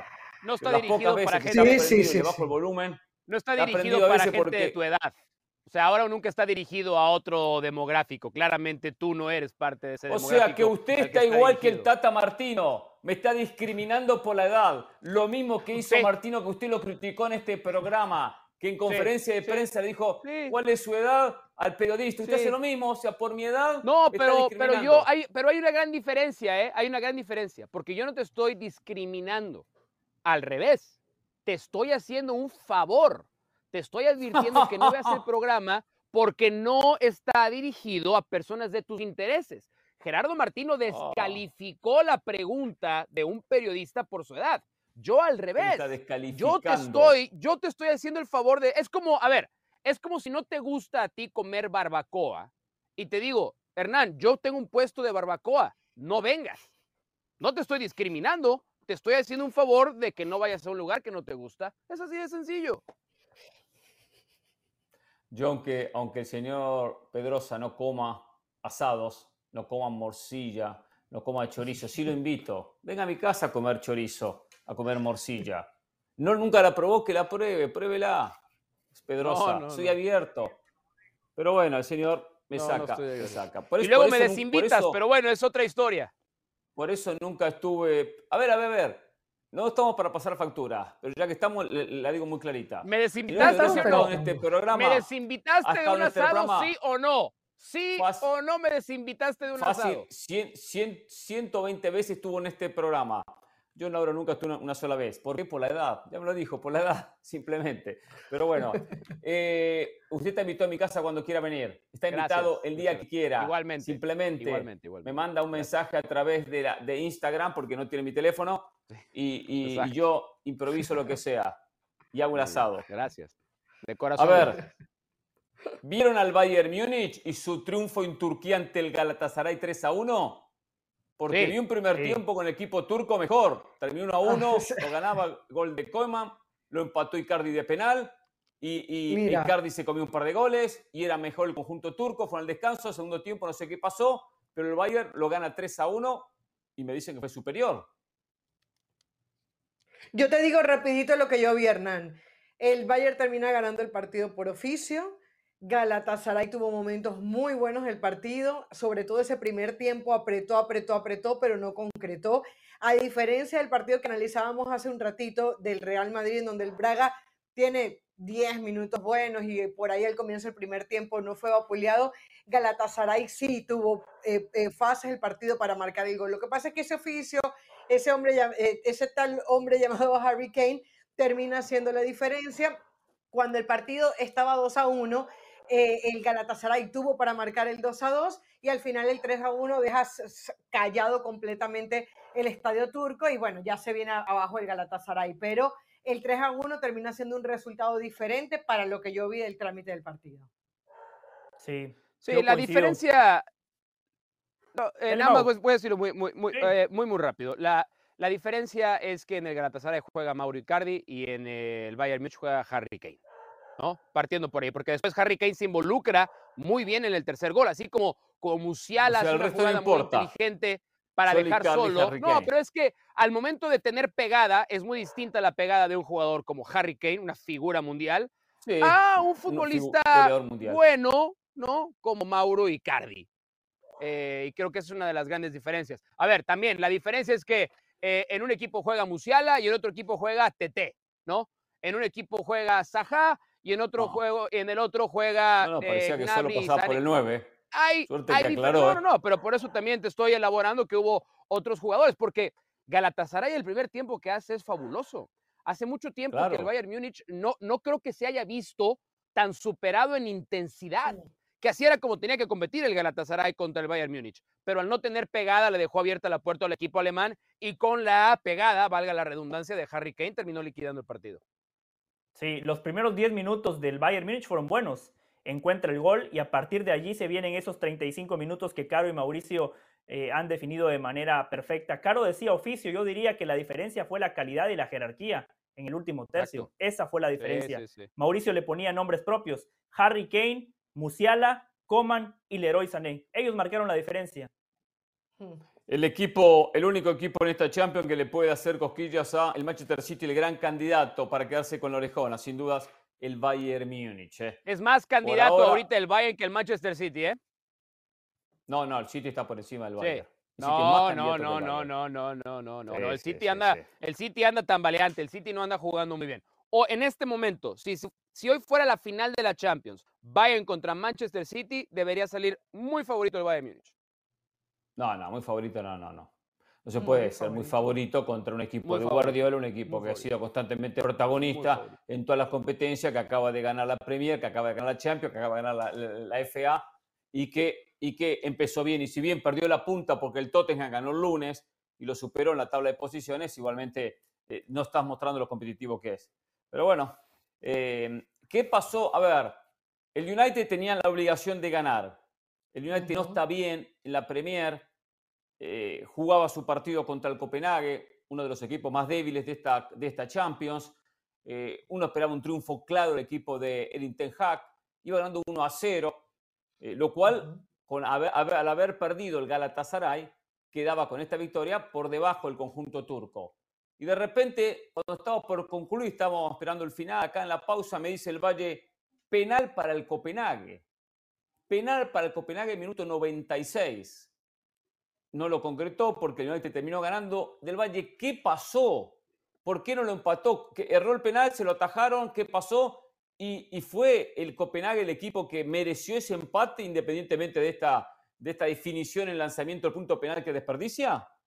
Sí, el 1 a 0 es mentiroso. El Copenhague hizo un gran partido. Arrancando el partido, estrellan una pelota en el poste. Arrancando el segundo tiempo, tuvieron otra clarísima, una gran intervención de Onana. El gol del Manchester United fue una segunda pelota. Tiro de esquina del Manchester United, rechaza la defensa del Copenhague. Eriksen vuelve a centrar y ahí gana Maguire, que por arriba lo gana prácticamente todo. El Manchester United se puso a ganar 1 a 0, pero el Copenhague tuvo para empatar y especialmente esa jugada que usted citaba, minuto 96, penal a favor y Jordan Larson cobra, gran atajada de Onana, pero también producto de un mal cobro eh, de Larson. El Manchester United sacó un triunfo importantísimo porque si hoy no ganaba, desde las matemáticas ya quedaba muy complicado con un solo punto. Hoy por lo menos está a tres puntos, ya respira y hay un debate sumamente interesante en Inglaterra porque a Maguire lo matan, lo matan. Sin embargo, cuando uno ve las estadísticas, con Maguire jugando para el Manchester United, al equipo le va mejor. A veces lo que transmiten pero- son jugadores limitados. Sí, pero a ver, pero, pero eso también dice A los mucho, compañeros lo que hay que transmitir, lo despiertan. pero eso dice mucho de la actualidad de Manchester United. Si su mejor jugador, el, el fin de semana, el jugador del partido fue Harry Maguire. Hoy hace el gol que le resuelve el problema a Manchester United.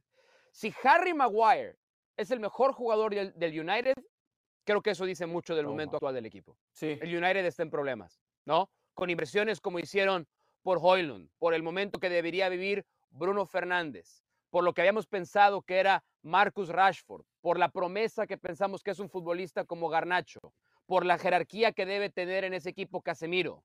Si el mejor jugador se llama Harry Maguire, Manchester United está en serios problemas. No, Puede sacar la- algunos partidos, pero está en problemas.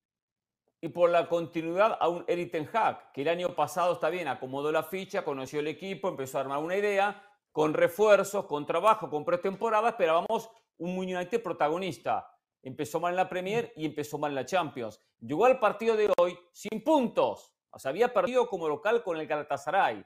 Entiendo que había perdido en Alemania con el Bayern, está bien, está dentro de lo lógico. Pero no había sumado un solo punto. Vino decía del Valle, llegaba con la necesidad y obligación de sumar. Ojo que quedó con tres, el equipo turco con cuatro y tiene que ir a Turquía todavía. Tiene que ir a Turquía. Es verdad que la próxima jornada va a Dinamarca. Si el Bayern le gana como local al conjunto turco al Galatasaray, el, el- el United podría superarlo al Galatasaray en la tabla. Pero igual después tiene que cerrar contra el conjunto del Bayern, lo cual No, está Hag- en una comprometida situación. Ten Hag tiene un problema, ahora ya no está Cristiano Ronaldo. Antes le echó todas las culpas a Cristiano. Hoy, con el diario del lunes, no, claro, en serio, leyendas del Manchester United ya han salido a hablar. Pero es que cuando. Cristiano se fue, culpa. cuando, culpa Cristiano, Cristiano. Sí. y, cuando Cristiano se fue, cuando Cristiano se fue, Claro. acuérdate que tuvo una racha muy buena Ten Hag. O sea, Ten Hag, Sí. si, si le hubiese ido, si le hubiese ido mal sin Cristiano Ronaldo, hoy Ten Hag no estuviese dirigiendo. Pero, Mire, es que, pero, es que, Caro, perdón, sí le ha ido mal. Sí le ha ido le ha mal. ido mal ¿Cómo ahora. no le ha ido mal? Le ha ido porque mal- tú le ha ido dijiste, mal porque tú ahora, dijiste, pero, a ver, tuvo una racha. Le ha ido A ver, mal pero es que ahora, no, no, pero permite cuando tú. se fue Tú dijiste, Ronaldo creo que tuvo fueron una 13 racha. partidos invictos. Una racha no es 13 13 suficiente. Es el. Manchester, Bueno, es, es lo mismo que decíamos con el Real Madrid. Claro De que le fue acuerdo, mal a Ten Hag. de ¿En qué momento le acuerdo, fue pero- bien? Pero es que. Perdón, ¿en dónde que le fue bien al United? Fer- bien Desde que Alex recientemente. Ferguson se fue de ese equipo, desde que Alex Ferguson se fue de ese equipo, el Manchester United nunca ha vuelto a ser el mismo. Entonces, no concentremos Ah, con Mourinho fue. el Con Mourinho No, fue. no, sí. como- con Ganó, Mourinho no, fue claro que sí. de la UEFA Fue segundo de liga, Fue fue segundo de liga y ganó un título. Bueno, Fue segundo como de liga, ganó Tres títulos. como dices tú, Tres el títulos United ganó. no está para eso. Tres Como títulos. dices tú, el United Ganó no está tres para títulos, eso. sí. Ganó Es tres como- títulos, Es es como verdad, que te conformes que Real Madrid sea bien, segundo ganó tres títulos. y que sea y que sea segundo y que sea campeón Sí, de pero no, Europa pero no podemos, pero, pero, no podemos venir a decir que a Ten Hag le ha ido bien. A Ten Hag le ha ido fatal. Bueno, a fatal, fatal, bien- no, a fatal, fatal. Hag- no, Fatal. no, no, no. ¿No le ha ido A fatal? Ten Hag le está yendo, a Ten Hag le está yendo mal ahora, Mauricio. Una vez No, que le Perdón, le ¿cómo mal, va, muy bien, No, muy bien, muy bien, muy bien. Vamos, vamos a conceder, vamos a Mira. conceder que ahorita le está yendo mal. Sí. Vamos a concederlo. Sí. Suponiendo sin conceder, como decimos los abogados. Ok. ¿Cuándo le ha ido bien? ¿Cuándo le ha ido bien? cuando se fue Cristiano Ronaldo, te recuerdo que estaba en los últimos ¿Qué lugares hizo de bien? la le fue tabla bien, Caro, y se no termina bien. metiendo en puestos de Champions League.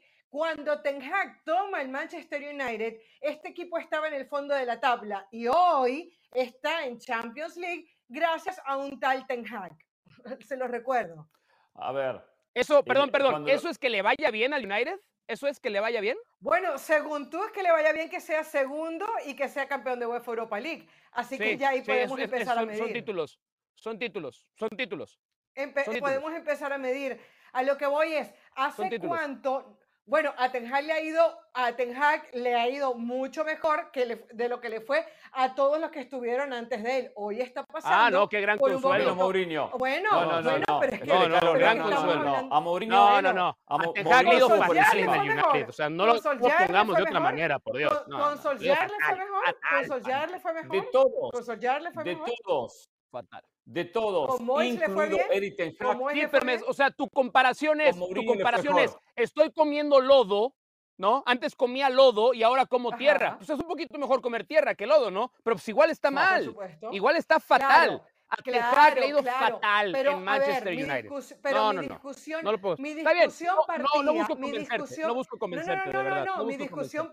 partía que decía del Valle que Ten Hag le estaba yendo mal porque le echaba la culpa a Cristiano Ronaldo. Nos dimos cuenta que cuando Cristiano Ronaldo se va, evidentemente Cristiano no era el problema, pero Ten Hag logra recuperar el equipo. Hoy está pasando por un muy, muy Caro, mal momento, pero no recordemos a Cristiano Ronaldo, yo- por Dios. Yo lo que decía es que ya no está Cristiano Ronaldo, que es un tipo polarizante. Cuando Cristiano Ronaldo se fue, se fue siendo el goleador del Manchester United en Premier y siendo el goleador en de la su temporada en anterior, Champions cuando League. comienza, cuando en la temporada anterior había marcado 18 goles. Cuando comienza la otra temporada, Cristiano Ronaldo Pero si él se tuvo fue en el verano. Si él se fue en el verano. Bueno, pero acuérdate por, eso. qué se va en el verano, por las No, declaraciones. o sea, que da, Cristiano se en equivocó. No haber que no llegado a tiempo a estar la en- concentración está mal. No haber llegado a tiempo a la concentración está mal. Cuando se fue después del entretiempo en aquel partido amistoso está muy mal. Pero todo producto de que Ten Hag lo manejó muy mal. Claro, a esos futbolistas a- a- hay que tratarlos de manera distinta. ¿Cuál es la anécdota que nos contó Mauricio de, de Tony Romo en Copa Oro? Me pareció fantástica. ¿Qué tiene que No, ver la Troy, NFL aquí? Troy, Troy, Troy Aikman. Troy Aikman. Oh, de Troy Jimmy Aikman. Me Johnson confundí de con quarterback. Troy Sí. Aikman era en las Ah. juntas de los lunes, decía Jimmy Johnson, el entrenador. Si el, si, el, si el pateador se duerme en la junta en la que estamos todos, lo corro. Lo corro del equipo en este momento. Claro. Pero si Troy Aikman se queda dormido en la junta, que es el coreback, le traigo una almohada y le pongo una frazada para que duerma bien. Claro, y hoy Cristiano está en Igual, Arabia. eh. Pedrosa, eh, José, le voy a pedir un favor. Le voy a pedir un favor. Yo entré, yo entré lamentablemente en el mismo error que usted. En el mismo error que usted. El otro día, en el entretiempo del partido Atlético Madrid, Celta de Vigo, le pregunté a Pedrosa por NFL, por fútbol americano, porque quiero saber, me gusta escuchar a los expertos. No, no, no. Me dijo Búfalo, equipazo, candidato. Búfalo perdió con New England. Me dijo el mejor equipo es San Francisco. Ayer perdió con, con Minnesota. Eso sí. O sea, eso me dijo Pedrosa. O sea, eh, no le preguntó más. También te dije que Miami, fútbol, también por te favor, dije que, también te dije que iban a hacer pedazos a Miami en Filadelfia. Tuve Eso- razón. eso es normal, Te ¿no? dije que iba a ir a ver a los Yo no sé Steelers y que yo iban a no sé ganar los NFL y Steelers. eso es normal. Ganaron Eso lo los Steelers. Eso Ahora o nunca, ¿eh? Mira, poder. aquí dice abajo, ahora o nunca a continuación. No, no, no, vamos a la pa-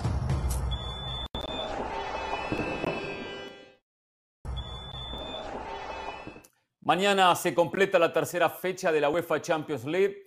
¿Qué partidos tenemos? Barcelona contra el Shakhtar Donetsk. Trámite para el equipo Xavi. No, pero por supuesto que amplio favorito. El Feyenoord. Me imagino que con Santiago Jiménez regresando. Se fue lesionado el fin de semana, ¿eh? Lo sacaron de la cancha, ¿eh? Qué mala leche el francés. Isimat Mirin. Suerte que es francés, imagínense si fuese argentino uruguayo, ¿no? Nicolás Isimat Mirin. ¿Cómo lo detenemos a Santiago Jiménez? Le preguntan previo al partido. Pegándole, yéndole fuerte. Y no es broma, dijo. Fue, le pegó y lo sacó de la cancha, lo lesionó. Ya había hecho un gol Santiago Jiménez. ¿eh? Juega mañana el Celtic con Atlético Madrid, a ver si sigue con racha el equipo de Simeone en Escocia. ¿eh? Newcastle, Borussia Dortmund, buen partido. El Paris Saint Germain contra el Milan, también gran partido, interesante. ¿eh? El Leipzig contra. Estrella Roja, el Royal Antwerps contra el Porto y el candidato de todos, el City, visita al Young Boys. ¿Algún comentario de los partidos? Lo más importante, Hernán, que mañana la gente vea el partido del Barça. Aquí vamos a tener el post y le vamos a estar dando seguimiento a todos los partidos para que no se pierdan de nada. Importante será, que el Barcelona lo resuelva rápido para pensar en el clásico. Eh, visita peligrosa. Visita peligrosa para el Ciudad de Manchester contra el equipo de los Chavos. Cancha sintética, por cierto. Cancha sintética. Un trámite, un trámite, pasa nada. Gracias, hasta mañana. ¿eh?